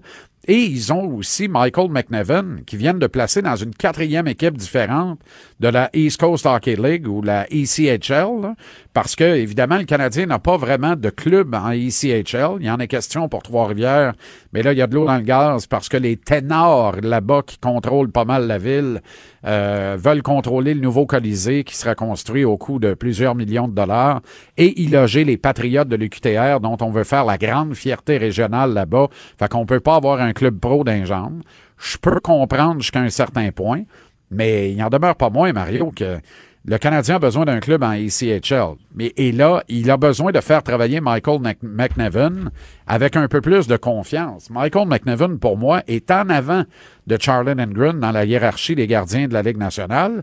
Il bourlingue dans la ECHL à 36 000, j'exagère, mais à peine. Et Lindgren va affronter les Blackhawks de Chicago, Jonathan Taves et Patrick Kane ce soir. Kane, d'ailleurs, ça vaut de disquette encore. Hein? On n'en parle pas assez. Là. On dit que les Blackhawks sont vieillissants puis tout ça. Patrick Kane demeure un des joueurs les plus électrisants de la Ligue nationale. Ça, c'est un danger public et il peut te faire mal de main les manières, marquer des buts à tout moment dans un match. Traditionnellement, moins fort peut-être à Montréal, et Kane et Taves. On va voir ce que ça va donner ce soir. Les gars n'ont pas eu le temps ben ben de festoyer, hein, parti d'Ottawa jusqu'à Montréal. Euh, fait qu'on va voir ce que ça va donner. OK. Mais, euh, et tu prédis quoi? Euh, ce soir? Oui. Hmm, j'ai, là, honnêtement, euh, là, j'aurais peur de dire des maudites niaiseries. C'est, c'est compliqué de. C'est devenu très difficile de prédire l'issue d'un match impliquant le Canadien. Parce qu'au début de la Euh, saison, tu te trompais pas, là? Non, non, effectivement, c'était beaucoup plus prévisible. Et là, évidemment, tout s'est mélangé. C'est compliqué quand tu sais, quand t'as pas l'alignement complet, t'as pas toutes les données. Euh, plus la saison avance, plus c'est un jeu périlleux, le jeu des prédictions. Pour le plaisir, cet après-midi, je vais te dire que le Canadien va en gagner une troisième de suite. Mais Ça me fait pas plaisir de dire ça. C'est pas nécessairement une bonne nouvelle, à mon avis, ça. Mario Dumont. Il s'intéresse aux vraies préoccupations des Québécois. La santé, la politique, l'économie. Le retour de Mario Dumont. La politique, autrement dit. Alors, euh, Vincent, oui, euh, individuellement, il y a des gens qui décident de faire le passage de la l'auto euh, l'auto traditionnel à l'auto électrique, mais euh, c'est une question plus complexe pour ceux qui gèrent des grandes flottes de véhicules. Hein? Oui, ça représente des investissements qui sont pas, euh, fait du moins qui paraissent plus gros. Évidemment, par individu, c'est quand même des, euh, c'est c'est quand même une transition qui est assez coûteuse. C'est le cas pour les compagnies aussi. Aujourd'hui, Québécois a annoncé son intention d'électrifier presque tous ses véhicules de son parc automobile, qui est quand même assez euh, euh, étendu. On parle de 1100 véhicules d'ici 2030. Pour l'instant, on parle d'une trentaine qui sont électriques. Alors, on devra faire un, euh, bon, beaucoup de travail, un projet qui est évalué à plus de 17 millions de dollars avec une participation qui est demandée euh, au gouvernement du Québec. Entre autres, pour ce qui est de Vidéotron, à l'intérieur de Québécois, ça deviendrait la première entreprise de télécommunication au pays à devenir 100% électrique. Et on va parler tout de suite avec euh, celui qui faisait l'annonce ce matin, le président et chef de la direction de Québécois, Pierre-Carl Pellado. Bonjour. Ah, bonjour Mario, vous allez bien? Oui, on va bien, on va bien. Euh, une grosse annonce quand même ce matin, là. Oui, oui, oui. euh, C'était un, énorme plaisir, effectivement, donc euh, de mentionner cette initiative. Euh, chez Québécois, on a toujours été quand même, je dirais, avant-gardiste. et la lutte pour les changements climatiques, la protection de l'environnement, ça date, c'est pas la saveur du mois là, pour nous. Ça fait 25 ans qu'on a toujours été attentifs à cette activité-là, à cette considération-là. Et puis d'annoncer ce matin, donc effectivement, qu'on puisse prendre l'initiative de convertir euh, nos véhicules, puis Dieu sait s'il y en a beaucoup, on l'a mentionné, il y en a plus de 1100. Bon, certains peuvent être convertis relativement rapidement, d'autres c'est un petit peu plus difficile, étant donné donc euh, aujourd'hui la présence de la technologie. Mais tout ça va s'améliorer et puis euh, nous comptons bien faire en sorte euh, qu'on puisse euh, justement mettre en valeur donc là, la mobilité électrique. Et Dieu sait si ici au Québec ben c'est important puisque c'est notre hydroélectricité ben, notre électricité qui est produite de façon hydraulique.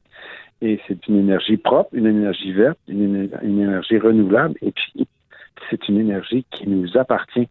Alors, plutôt que d'acheter de l'essence euh, raffinée, du pétrole raffiné, euh, ben, c'est euh, au Québec qu'on crée de la richesse. Et puis, euh, vous savez, ça, j'ai toujours été attentif à ça, puis je vais le demeurer. Donc, c'est dans cet esprit-là également aussi que nous nous sommes engagés encore davantage pour la protection de l'environnement. Avec sur une période de- d'une dizaine d'années, ça, ça veut dire essentiellement qu'au fur et à mesure que des véhicules euh, vont devenir euh, passés date, désuets, etc., on va progressivement les remplacer ces générations de véhicules-là par des véhicules électriques? Ben, à l'heure actuelle, il y, a, deux modalités, si on veut. Donc, euh, d'une part, il y a des véhicules électriques qui sont disponibles. Donc, vous le savez, euh, on peut s'acheter une Leaf, on peut s'acheter une Soul. Euh, moi, j'ai j'ai une Tesla maintenant depuis quelques ben, un an et demi environ. C'est une voiture qui est extrêmement performante avec une autonomie de 423 km. Par contre, il y a d'autres véhicules, et particulièrement ceux que nous utilisons chez Vidéotron, où est-ce qu'il n'y a pas l'équivalent au niveau donc de la mobilité électrique? Alors, ce que nous Dans le cas des, des camionnettes un petit peu plus grosses, là. Pour transporter l'équipement et tout ça, là. Ou des, des- ce qu'on appelle donc des camionnettes d'installation, lorsque vous appelez quelqu'un Mhm. pour venir chez vous.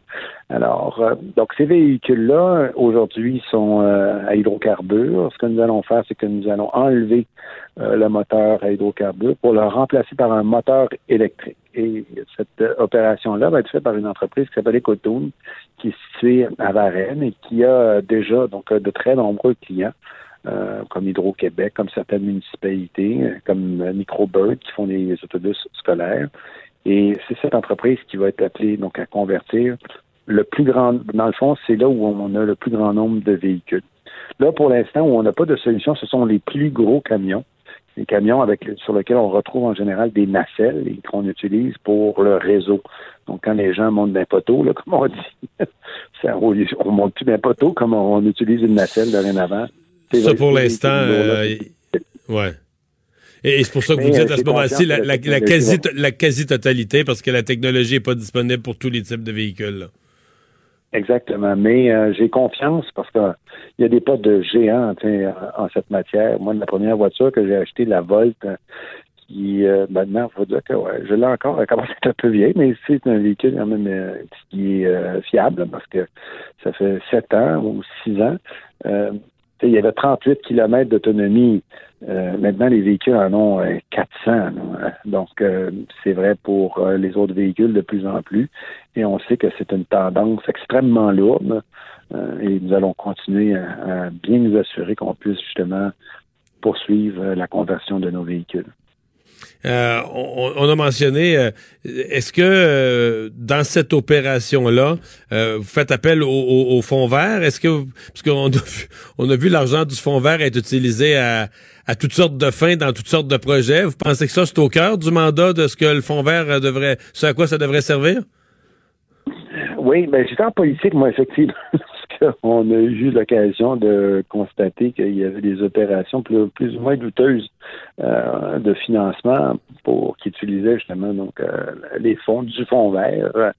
Euh, donc oui, nous avons euh, tout à fait l'intention de, de nous prévaloir euh, de ce programme, mais là, c'est clair, là, vous prenez un véhicule qui émet donc euh, euh, du CO2 et puis vous le remplacez par un véhicule qui en émet plus et qui va consommer de l'électricité, vous êtes capable d'immédiatement calculer l'économie euh, de CO2 et la protection de l'environnement auquel. D'ailleurs, on l'a fait cet exercice-là. Nous autres, ça va être plus de 7000 tonnes euh, à la fin de l'exercice qu'on aura économisé en émissions dans l'atmosphère. Pour l'ensemble du groupe euh, pour l'ensemble du groupe québécois. Est-ce que parce que je, reviens au fond vert, est-ce que on devrait pas aller une coche plus loin puis souhaiter que le fond vert euh, parce que bon, vous l'annoncez vous là pour votre flotte de véhicules, mais c'est pas la il y a beaucoup d'entreprises qui ont ça là dans toutes sortes de domaines euh, des, des, des, des flottes de véhicules, des entreprises qui font de la livraison, des entreprises qui sont sur la route pour toutes sortes de toutes sortes de raisons. Est-ce qu'on devrait pas justement les euh, les encourager à utiliser le, le, fonds vert ou faire un programme plus spécifique pour les flottes de véhicules? Oui, je suis d'accord avec vous. Euh, je pense que c'est une initiative. Puis en même temps, euh, souhaitons que le message que nous envoyons, puis c'est un petit peu aussi le but de l'exercice, euh, dans la mesure où les entreprises doivent assumer le leadership de cette conversion-là. Il n'y a pas que les citoyens qui sont appelés à, à- faire en sorte de poser des gestes pour combattre les changements climatiques. Ce sont également aussi et surtout peut-être les entreprises qui devraient le faire.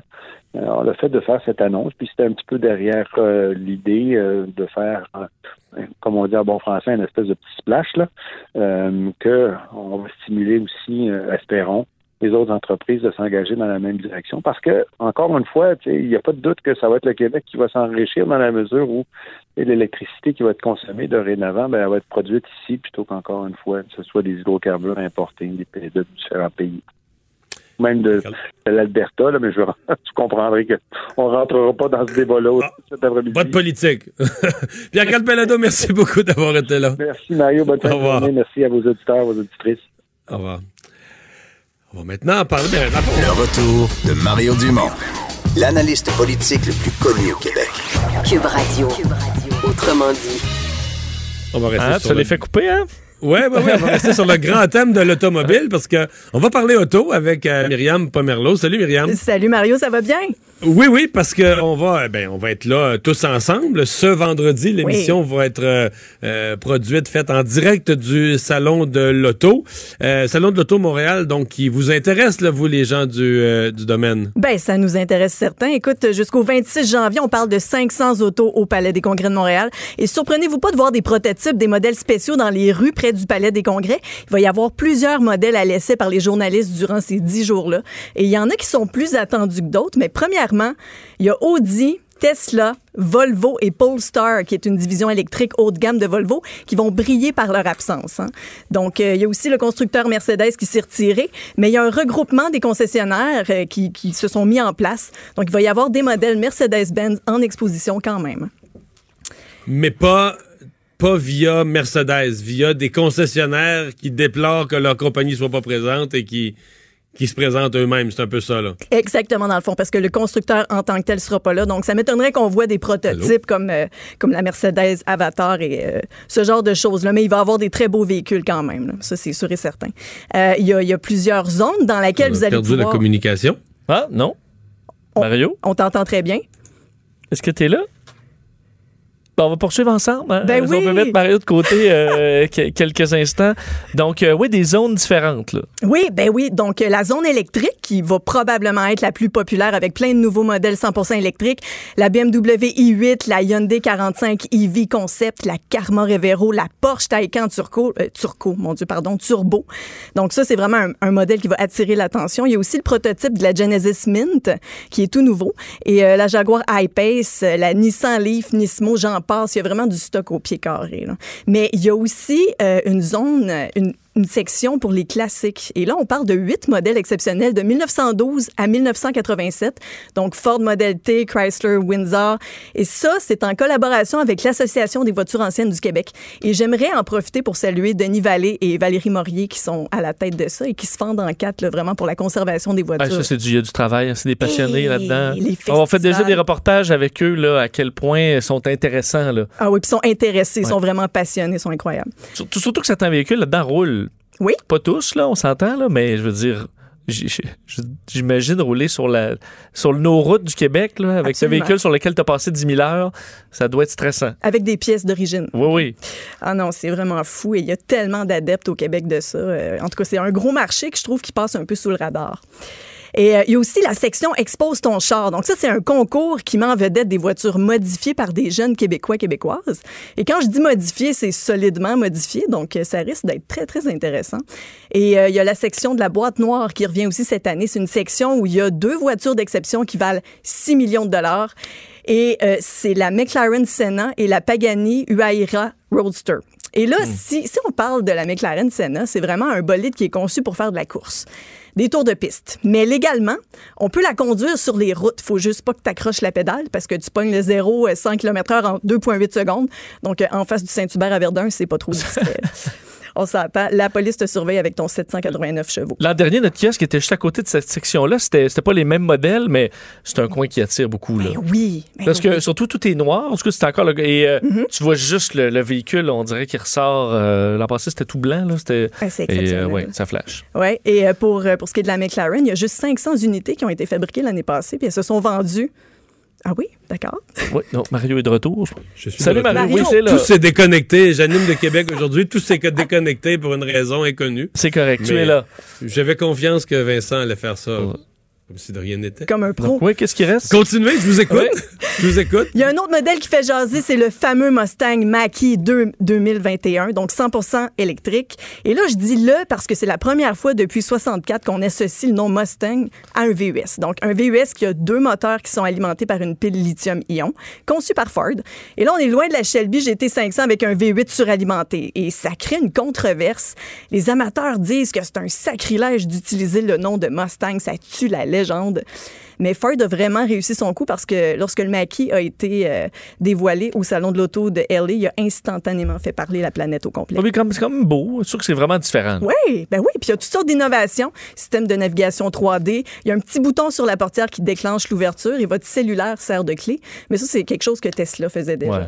Bon. Euh, Myriam, il faut parler de Jacques Villeneuve. Moi, j'étais un, un maniaque de Jacques Villeneuve. C'est vrai? Ben, dans ces grosses années, là, on va dire. Mais je veux dire, je capotais. J'ai des collections de Formule 1.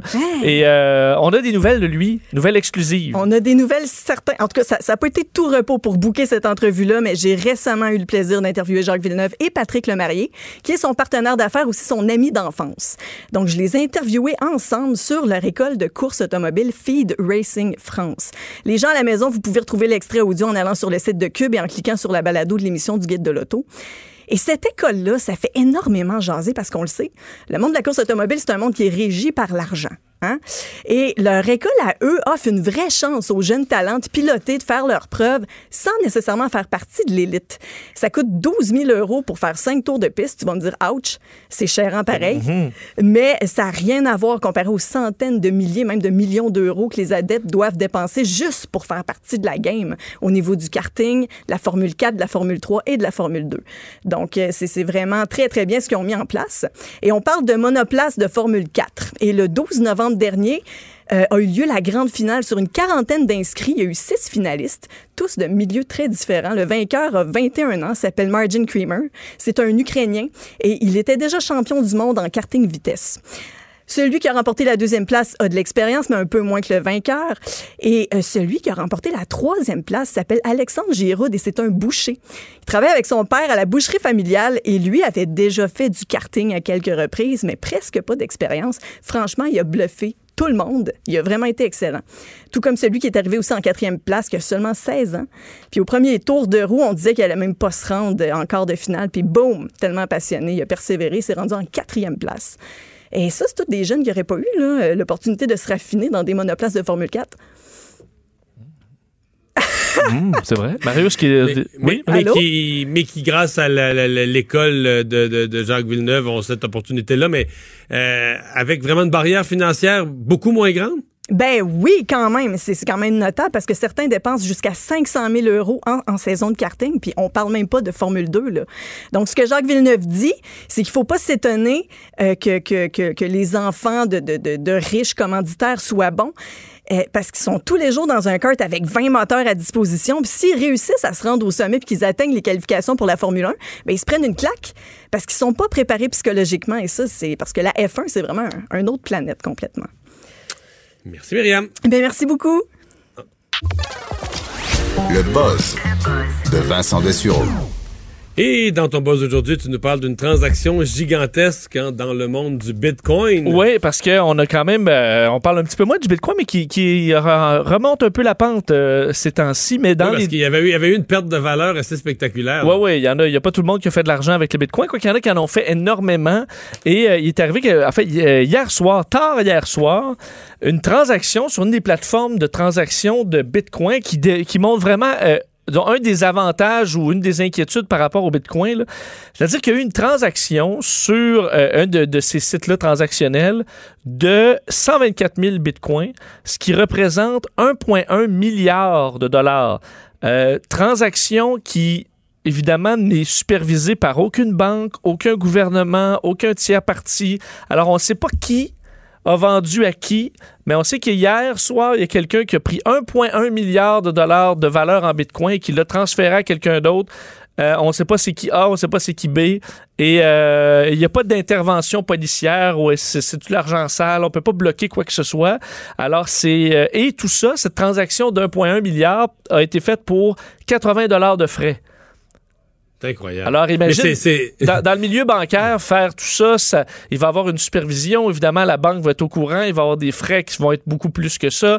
Des grands mouvements d'argent comme ça. euh, tu En peux- plus, en plus, dans le monde bancaire, il y a l'obligation que la transaction soit légale. Exactement. Alors, qui vient compliquer tout. Là. On s'entend que le cartel de Sinaloa peut pas juste envoyer un milliard euh, par, par euh, Interac à, aux Hells, là, par exemple. Alors, euh, le- le- la crypto-monnaie permet ce genre de transaction-là. Et c'est une, trans- une plus grandes transactions de l'histoire en cette mesure, de sorte que, en fait, c'est 0,7% de tous les bitcoins en circulation. Et la personne qui l'a reçu, euh, qui est qu'on ne connaît pas, devient automatiquement le deuxième plus grand propriétaire de bitcoin au monde. Alors, euh, il y a de l'argent qui se brasse là pas mal. C'est qui? Euh, et alors, qui euh, vient d'acheter pour 1,1 milliard de dollars de Bitcoin? Mais on ne le sait pas. Alors, ça montre à quel point c'est un milieu qui inquiète quand même euh, le milieu de la finance et des autorités aussi. Parce qu'est-ce que c'est de l'argent propre, ce milliard-là? Ben, qui sait? On ne le sait pas. Et tu peux le transférer pour 80 dollars de frais en- dans une absolue anonymité. C'est quand même spécial. C'est pas vrai que tu nous as trouvé une nouvelle qui va attrister Justin Trudeau? Euh, ben, euh, ça dépend. Ça, en fait, ça va dépendre. Oh. Ça va dépendre de, euh, de la première dame. Ça va dépendre de sa femme, parce que on sait que généralement les femmes préfèrent les hommes euh, qui ont de forts traits masculins. là. Ça vient euh, de, de l'évolution, donc pour aller chercher euh, de, la, de la reproduction. Alors en général, dans les sondages, les femmes préfèrent les hommes avec avec de la barbe et plus grands, musclés. Alors ça va y aller comme ça. D'ailleurs, le, le taux de barbe parfait, c'est la barbe de quelques jours, selon les études. Donc, trop de barbe, ça, ça- c'est un peu moins populaire et rasé non plus. Alors, une petite barbe de quelques jours, ça fonctionne bien. Sauf que on, se, on se rend compte que quelques femmes qui sont en dehors de ça et qui n'aiment pas la barbe. Et on se Oui. demandait, est-ce que c'est juste une question de goût? Euh, et une étude, parce qu'évidemment, on peut étudier euh, n'importe quoi de nos jours, et ça a été publié dans le Royal Society Open Science Journal euh, cette semaine, c'est comme quoi les femmes qui ne s'intéressent pas aux hommes à barbe, c'est parce qu'ils ont une peur très grande des parasites. Alors, si vous êtes une femme qui a peur des poux, des tiques, des puces, juste d'y penser, là, vous, vous juste d'y penser, vous frétillez là, à l'idée de voir ça, ou euh, euh, une, tout- toutes ces petites bébites-là. une, bar- une barbe devient un nick potentiel à toute forme de bébite. là. Exactement. Et, et c'est de, l'ordre de l'inconscient. Alors, dis pas, ben non, je sais bien que mon chum, il n'y a pas de puce dans sa barbe. Il y en a probablement pas de puce. Mais c'est de l'inconscient. Ça vous écœure pareil sans le savoir. Parce qu'entre autres, on dit l'humain a coupé ses poils euh, beaucoup pour éviter la prolifération de ces petites bibites-là. Alors, viscéralement, des femmes sont pas capables de- d'embrasser ou de s'intéresser à un homme qui a une grosse barbe parce qu'ils disent, ah, si des fois il y a une tique là, là-dedans ou une petite larve de quelque chose sur le bord de la bouche, euh, ça vous écœure. Alors, sans le savoir, ça vous intéresse moins. Alors, c'est pour ça qu'il y a un, un pourcentage de femmes qui est dans un autre camp et qui préfèrent les non-barbus. Alors, au moins, ça en fait pour tout le monde. Hein? Bon, c'est la bonne nouvelle. Ça, c'est la, ça, c'est la conclusion positive. Oui. À, à quel âge sommes-nous le plus triste? Bon, ça, euh, vous, vous savez, il y a déjà plusieurs études qui ont montré que la- le bonheur dans la vie en moyenne, c'était un U, là. C'est-à-dire que ça commence très haut, puis ça va juste en descendant jusqu'à un certain âge, et ensuite ça remonte. Ah Euh, oui, parce qu'à la fin, euh, après ça, la retraite. Quand on est vieux, on est sage, puis on est moins exigeant de la vie, puis on est heureux de ce qu'on a. Exactement. Mais on voulait savoir exactement c'est où là, ce bas fond de la vie. Et euh, ça, on l'a trouvé, euh, selon Ah, le National. Bureau of Economic Research. Euh, le, le- le- le trou là, de la misère, on dit d'ailleurs le Middle Age Misery Peak, le pic de la misère de, de, de- de- bon, de l'âge moyen, là. Euh, 47 ans. Et bon, je viens juste de passer ça. C'est ça. T'es- t'es Je- sur la- je- je- Donc, moi, je suis reparti sur la pente de la sagesse. Là. Oui, et tu vas juste monter euh, pour, euh, pour, euh, enfin, pour un bout de temps. Euh, 47 ans dans les pays industrialisés et 80, et 48 dans les pays en voie de développement. Et ce qui a, de- de- ce qui a fasciné surtout les chercheurs, c'est qu'ils disent, peu, euh, ils ont étudié 132 pays. Euh, et dans tous les pays, peu importe euh, l'éducation, le salaire, euh, l'espérance de vie, euh, le sexe, le, peu importe les facteurs, c'est toujours à peu près la même forme de, euh, de courbe pour le bonheur. Alors, c'est toujours ce U-là, là, on le voit toujours, à peu près aux mêmes âges, peu importe où on se trouve dans le monde. Alors, 47-48 ans, vous allez trouver le fond du baril, mais il faut se rappeler que ça remonte. Et d'ailleurs, je trouvais ça drôle parce que le scientifique faisait une référence que je peux à peu près juste dire à toi, Mario, euh, directement, c'est que le chercheur, le chef de l'étude, dit, par exemple, il dit, vous décidez, là, à, à 25 ans, votre ambition, c'est d'être premier ministre. Bon. Et dit là, à 35 ans, vous, vous essayez encore, là, même en vous rendant compte que ce sera peut-être pas possible. Et à 45 ans, là, autour de ça, vous dites, bon, OK, je vais faire autre chose. Et là, une fois qu'on accepte Ça ça, a écrit pour moi? ben, c'est ça que je me dis. Quoi que je te dis, je te, je te dis pas de, de te décourager, mais euh, lorsqu'on on dit OK, parfait, je, je, je vais faire autre chose, ben là, on retrouve cette paix-là et le bonheur et on repart vers, la, vers, vers le haut.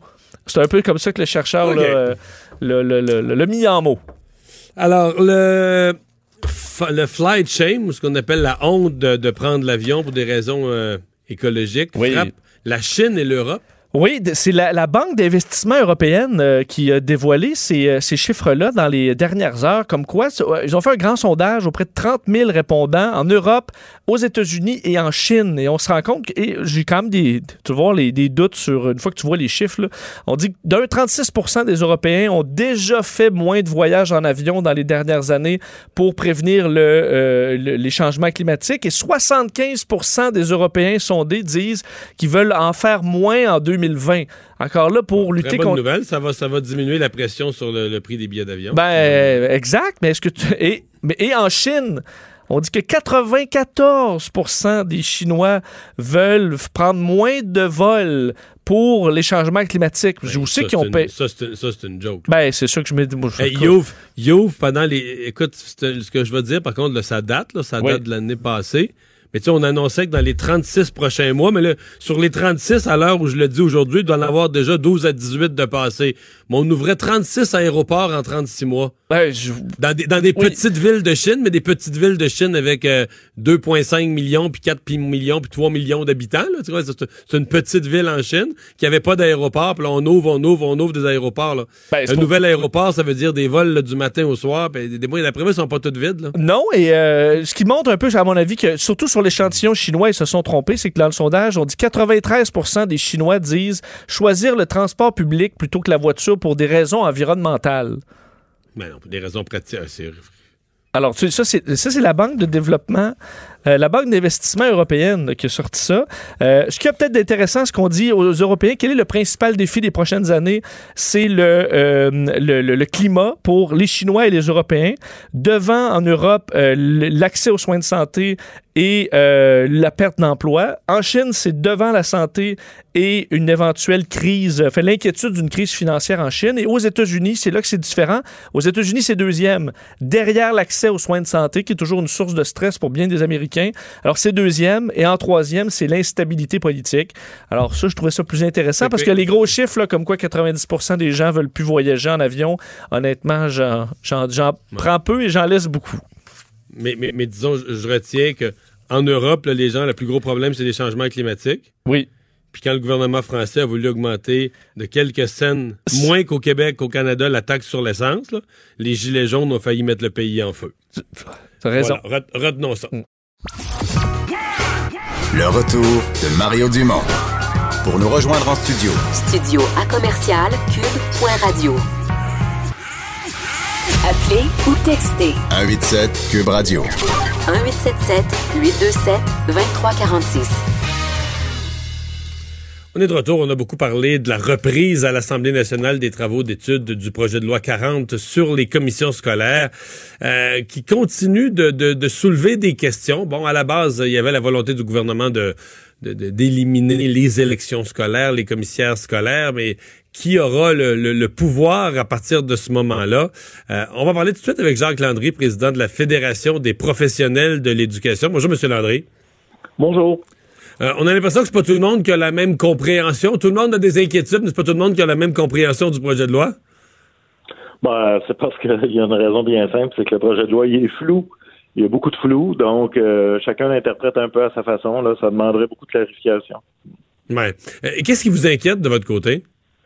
Bon, il y a différentes choses. Là. Euh, c'est certain que la, la décentralisation euh, à outrance dans un contexte flou, ça, ça nous inquiète assurément, là, parce que on pense que chacun des élèves du Québec doit avoir droit à des services de qualité.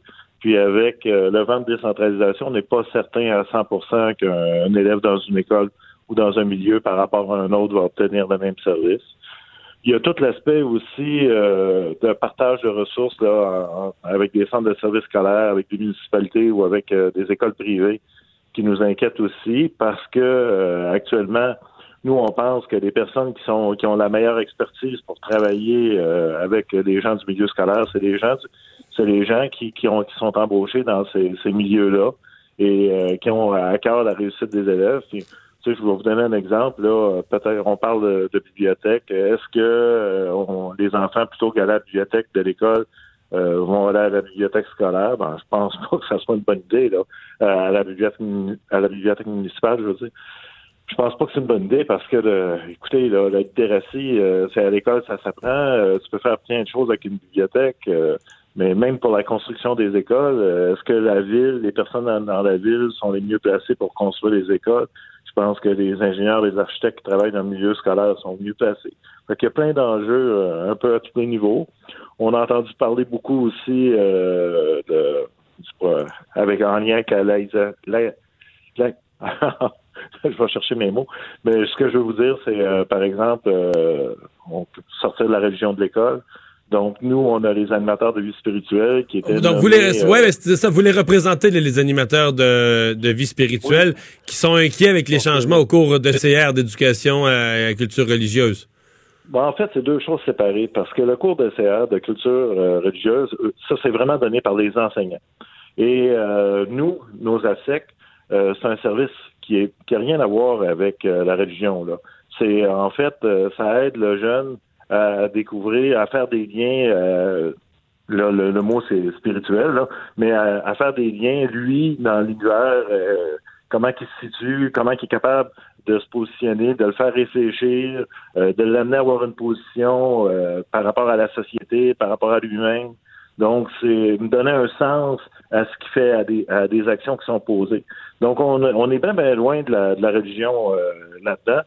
Le ministre disait qu'il était peut-être pour changer le nom, là, euh, c'est ce qu'on a entendu hier. Mais nous, ça fait déjà un bout de temps que ce service-là n'a plus de lien avec la région. C'est un service pour aider les jeunes à, à- une certaine intériorisation. Mhm. Et, mais en même temps, le ministre a dit euh, l'inquiétude qu'ont eu les gens est peut-être exagérée. Il n'y a pas de volonté de couper ou d'abolir ce poste-là. Oui, mais nous, on est déjà très inquiets parce que euh, juste dans les cinq dernières années, euh, il y a eu une diminution de au moins euh, 40% du nombre de postes. Et puis euh, là, il y a de l'argent qui, qui est injecté dans les commissions scolaires. Et puis, euh, il n'y a pas eu d'ajout de poste. Et puis, si je vous, euh, je vous reporte ça depuis 2000, là, euh, c'est c'est, euh, faramineux, là, le nombre de postes disparu. Non, je comprends, mais, mais vous, vous représentez dans le système scolaire, euh, que ce soit des, des, des, des orthopédagogues, des orthophonistes, des ergothérapeutes, des psychoéducateurs et autres. Ben, les- les- on vient de parler là, des, des, des agents ou des animateurs en vie spirituelle, mais vous représentez... On a ce que- 35 heures, 35 heures d'emploi. Mais ce que je veux dire, c'est que c'est tous les emplois les plus coupés. là. Lorsqu'il y a eu des vagues de, ré- de réduction budgétaire, euh, on ne peut pas couper des profs parce qu'on était tenu euh, par la loi, là, par, par des ratios de profs. Fait que euh, vous vous représentez les professionnels qui ont, qui ont été coupés. on, on s'appelle la marge de manœuvre euh, des commissions scolaires. Et puis même actuellement, puis c'est une des craintes là, avec euh, le projet de loi 40 puis la décentralisation au 30, c'est qu'il n'y a pas de somme réservée. Euh, tu n'as pas l'obligation d'engager des professionnels avec l'argent. Fait que même quand on dit cette somme-là va être dédiée, tu sais, le ministre à un moment disait que la cavalerie était pour arriver et tout ça, mais les commissions scolaires, quand ils reçoivent les sous, peuvent quand même faire des choix, ou les, les écoles, faire des choix autres que ce pourquoi les sommes sont dédiées. Fait que nous, ce qu'on dit, c'est si vous tenez vraiment à avoir des services professionnels, ben puis que ça ne se trouve pas la marge de manœuvre des commissions scolaires, il faudrait que ces soins-là soient protégés. Il faudrait que tu n'aies pas le choix d'embaucher des professionnels avec ces argents-là. Puis c'est une de nos demandes parce que là, euh, c'est vraiment en géométrie variable partout. Puis même quand on annonce des professionnels avec la nouvelle argent, euh, le, premier, le ministre annonçait 700-800 nouveaux postes au début de l'année. Là. On n'a pas vu la moitié de, de ces Ah postes-là. Oh non, vous pouvez être assuré. Et puis quand il parle de 700-800 postes en service direct aux élèves, bon, peut-être qu'on a eu 450, 500 postes, mais là-dessus, il y a une grande partie de ces postes-là qui ne sont pas en service direct aux élèves. Euh, des services de conseillers pédagogiques, oui, par la bande, Euh, des services euh, d'analystes, des services de, de, vous voyez là, ça peut être un ingénieur, un architecte, euh, quelqu'un en communication. On a plein de corps d'emploi qui euh, sont pas nécessairement en service direct, mais qui sont essentiels au bon fonctionnement de l'école. Mais nous, ce qu'on réclame depuis longtemps, c'est d'avoir des sommes vraiment protégées pour dire euh, des services professionnels, c'est essentiel. Écoutez, dans, dans l'année euh, d'austérité, là, c'était 250 postes coupés dans une seule année. C'est énorme. Ouais, dans les services, dans l'essentiel des cas, directement aux élèves. Euh, Monsieur Landry, merci de nous avoir parlé. Ça me fait plaisir. Au revoir. Au revoir. Le retour de Mario Dumont, l'analyste politique le plus connu au Québec. Cube Radio. Autrement dit. On est de retour pour la chronique euh, politique de Gilles Barry. Bonjour Gilles. Bonjour Mario, ça va bien?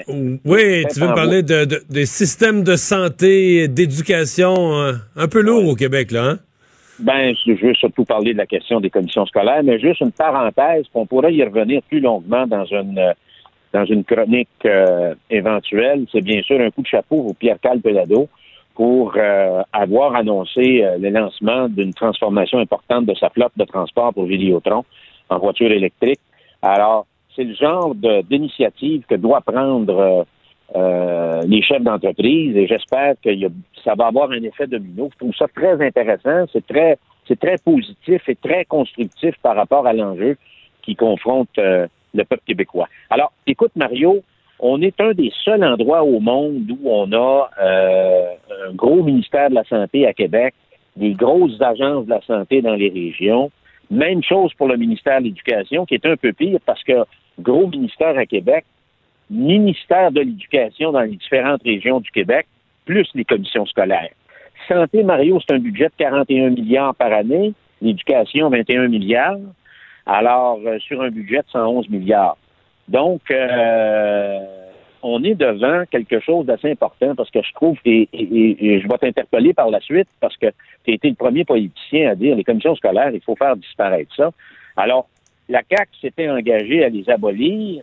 Et là, on sent que c'est à peu près juste une réforme de formulaire, Mario. J'ai l'impression, moi, j'ai la perception, puis beaucoup de monde en perception, qu'on va faire changer de, de trottoir les fonctionnaires. Donc, ils vont juste euh, traverser la rue, puis ils vont s'en aller dans les centres de services, puis on va changer le titre, puis on va dire la réforme est faite.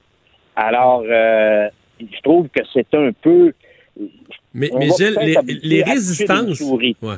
Je suis d'accord avec toi. Moi, la réforme, là, je la trouve pas assez grosse. Moi, j'aurais fait un ménage plus gros que ça. Mais malgré tout, t'as-tu vu la résistance? Tu sais, mettons, prenons les syndicats d'enseignants, là. Tu sais, moi, là, dans toute ma vie, là, j'ai jamais rencontré d'enseignants qui m'ont parlé en bien, là, de la structure, puis de la bureaucratie, de la commission scolaire, puis tout ça. Au moment où le gouvernement veut toucher à ça, les enseignants, ben, ils- c'est-à-dire qu'ils défendent le statu quo. Les, pas les enseignants, excuse-moi. Les syndicats d'enseignants prennent la défense d'un certain statu quo. Ouais. Regarde, Mario, les, les, les, groupes corporatistes là, qui sont dans le débat, il y a les commissions scolaires, bien sûr, qui sont représentées. D'abord, on devrait les taser parce que, bon, ils sont, ils sont à la fois juges et partis, les syndicats, les directions d'établissement, les cadres professionnels, la Fédération professionnelle de l'éducation du Québec, et j'en pense. Ça, c'est des organismes, c'est des associations, c'est des lobbies très lourds, très complexes, payés à même les taxes et les impôts des Québécois et des Québécoises. Alors, euh, c'est sûr qu'il y a un gros mouvement de résistance. Puis pourtant, le défi, moi, je vois, il y a quatre enjeux. Les services pédagogiques, le contenu, les gens qui la donnent, les autres services euh, parascolaires, l'encadrement, le support plus spécialisé auprès des jeunes, parce qu'on sait que il y a, ben, naturellement, il y a, y a- y a des problèmes de dyslexie, euh, euh, des problèmes de psychologie, des problèmes de troubles de comportement.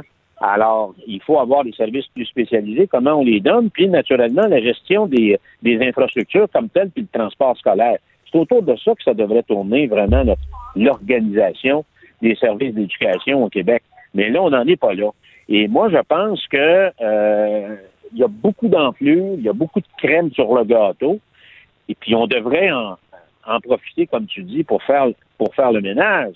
Et je reviens sur parce que les gens disent toujours Ouais, mais ça prend des solutions locales et régionales. 2 plus 2 égale 4 à Rouen et 2 plus 2 égale 4 à Rivière-du-Loup, Mario. La grammaire, c'est la même chose à Rouen qu'à Rivière-du-Loup ou ailleurs au Québec. Alors, j'ai l'impression qu'il y a eu, au fil des ans, on s'est éloigné de l'essentiel. Et moi, je pense qu'il faut revenir à l'essentiel pour au fond des choses. Il faut que cette réforme-là puisse, on peut, on puisse y trouver une âme. Il faut qu'il y ait un sens dans ces changements-là. Et j'en vois pas beaucoup. Et moi, je pense que le ministre doit en découdre avec les groupes d'intérêt s'il veut être pris au sérieux. Et actuellement, moi, je pense que ça sent plutôt la réforme rond, rond, rond, petit patapon. Et je suis pas sûr qu'on aboutisse à quelque chose d'intéressant qui va dans le sens d'intérêt des Québécois. Je ne sais pas qu'est-ce que tu en penses. Mais je, je me répète, mais moi, je suis d'accord avec. Moi, je veux que ça bouge en éducation. Mais tu sais, toi et moi, là, on est en train de dire qu'on voudrait que le ministre aille plus loin, puis bouge plus. Puis de l'autre côté, là, moi, je fais des entrevues, Gilles, là, à longueur de journée, puis j'en faisais une juste avant de te parler, avec des gens qui disent, ah, le ministre nous brasse trop, puis tu comprends? Tu comprends? Des, des gens qui, de toutes sortes de façons, de toutes sortes de formules, toujours au nom supposément de l'intérêt de l'élève, mais nous disent, ah, il faut pas que ça brasse trop. Faut pas que ça bouge trop. c'est c'est les porteurs du statu quo et c'est- un des grands problèmes que le Québec a, Mario, parce que son État est très lourd. On a un État qui est très gros. Hein? Et je vais juste prendre l'exemple de l'article de Richard Martineau ce matin, tu sais, qui il courait dans les dernières heures pour avoir accès à un médecin. Tu sais, C'était Astérix au pays des fonctionnaires. On peut-tu avoir des choses simples, des solutions simples, des organisations simples pour être en mesure de voir en bout de piste que le citoyen en a pour son argent. On est un des peuples quand même les plus taxés, les plus imposés en Amérique. Ben, il faudrait qu'en bout de piste, on puisse être en mesure de livrer des services qui font du sens, qui sont adéquats. Il y a une grosse partie de nos taxes et- et des impôts qui vont justement dans ces organisations-là qui ne veulent pas de changement. Ils disent, ah, ça ne nous prend pas un changement de structure. C'est sûr parce que le sens de la réforme, c'est d'abolir la structure des, des, des commissions scolaires. Comme Alors- disait l'autre, Gilles, il n'y a jamais un oiseau qui demande qu'on coupe la branche sur laquelle il a construit son nid. merci. Exactement. Salut. merci d'avoir été là. Salut. Et finalement, Vincent, dans les nouvelles de l'après-midi, euh, il y a euh, des, un développement concernant cette maison qui avait été ni plus ni moins démolie à Saint-Calix par les locataires. Ouais, maison saccagée. hein, ça avait fait beaucoup jaser cette histoire. La régie du logement a ordonné aujourd'hui l'expulsion des locataires. Ils ont cinq jours pour obtempérer. Sinon, ça va être la police, évacuation forcée. Évidemment, pour la propriétaire, c'est un soulagement, quoiqu'elle évalue les dégâts à 100 000 Alors, une histoire assez pathétique euh, de mauvais locataires. Ceux qui à la télé les images de l'état de la maison, on sait de quoi on parle. Merci Vincent, merci à vous d'avoir été là. On se retrouve demain, 15h.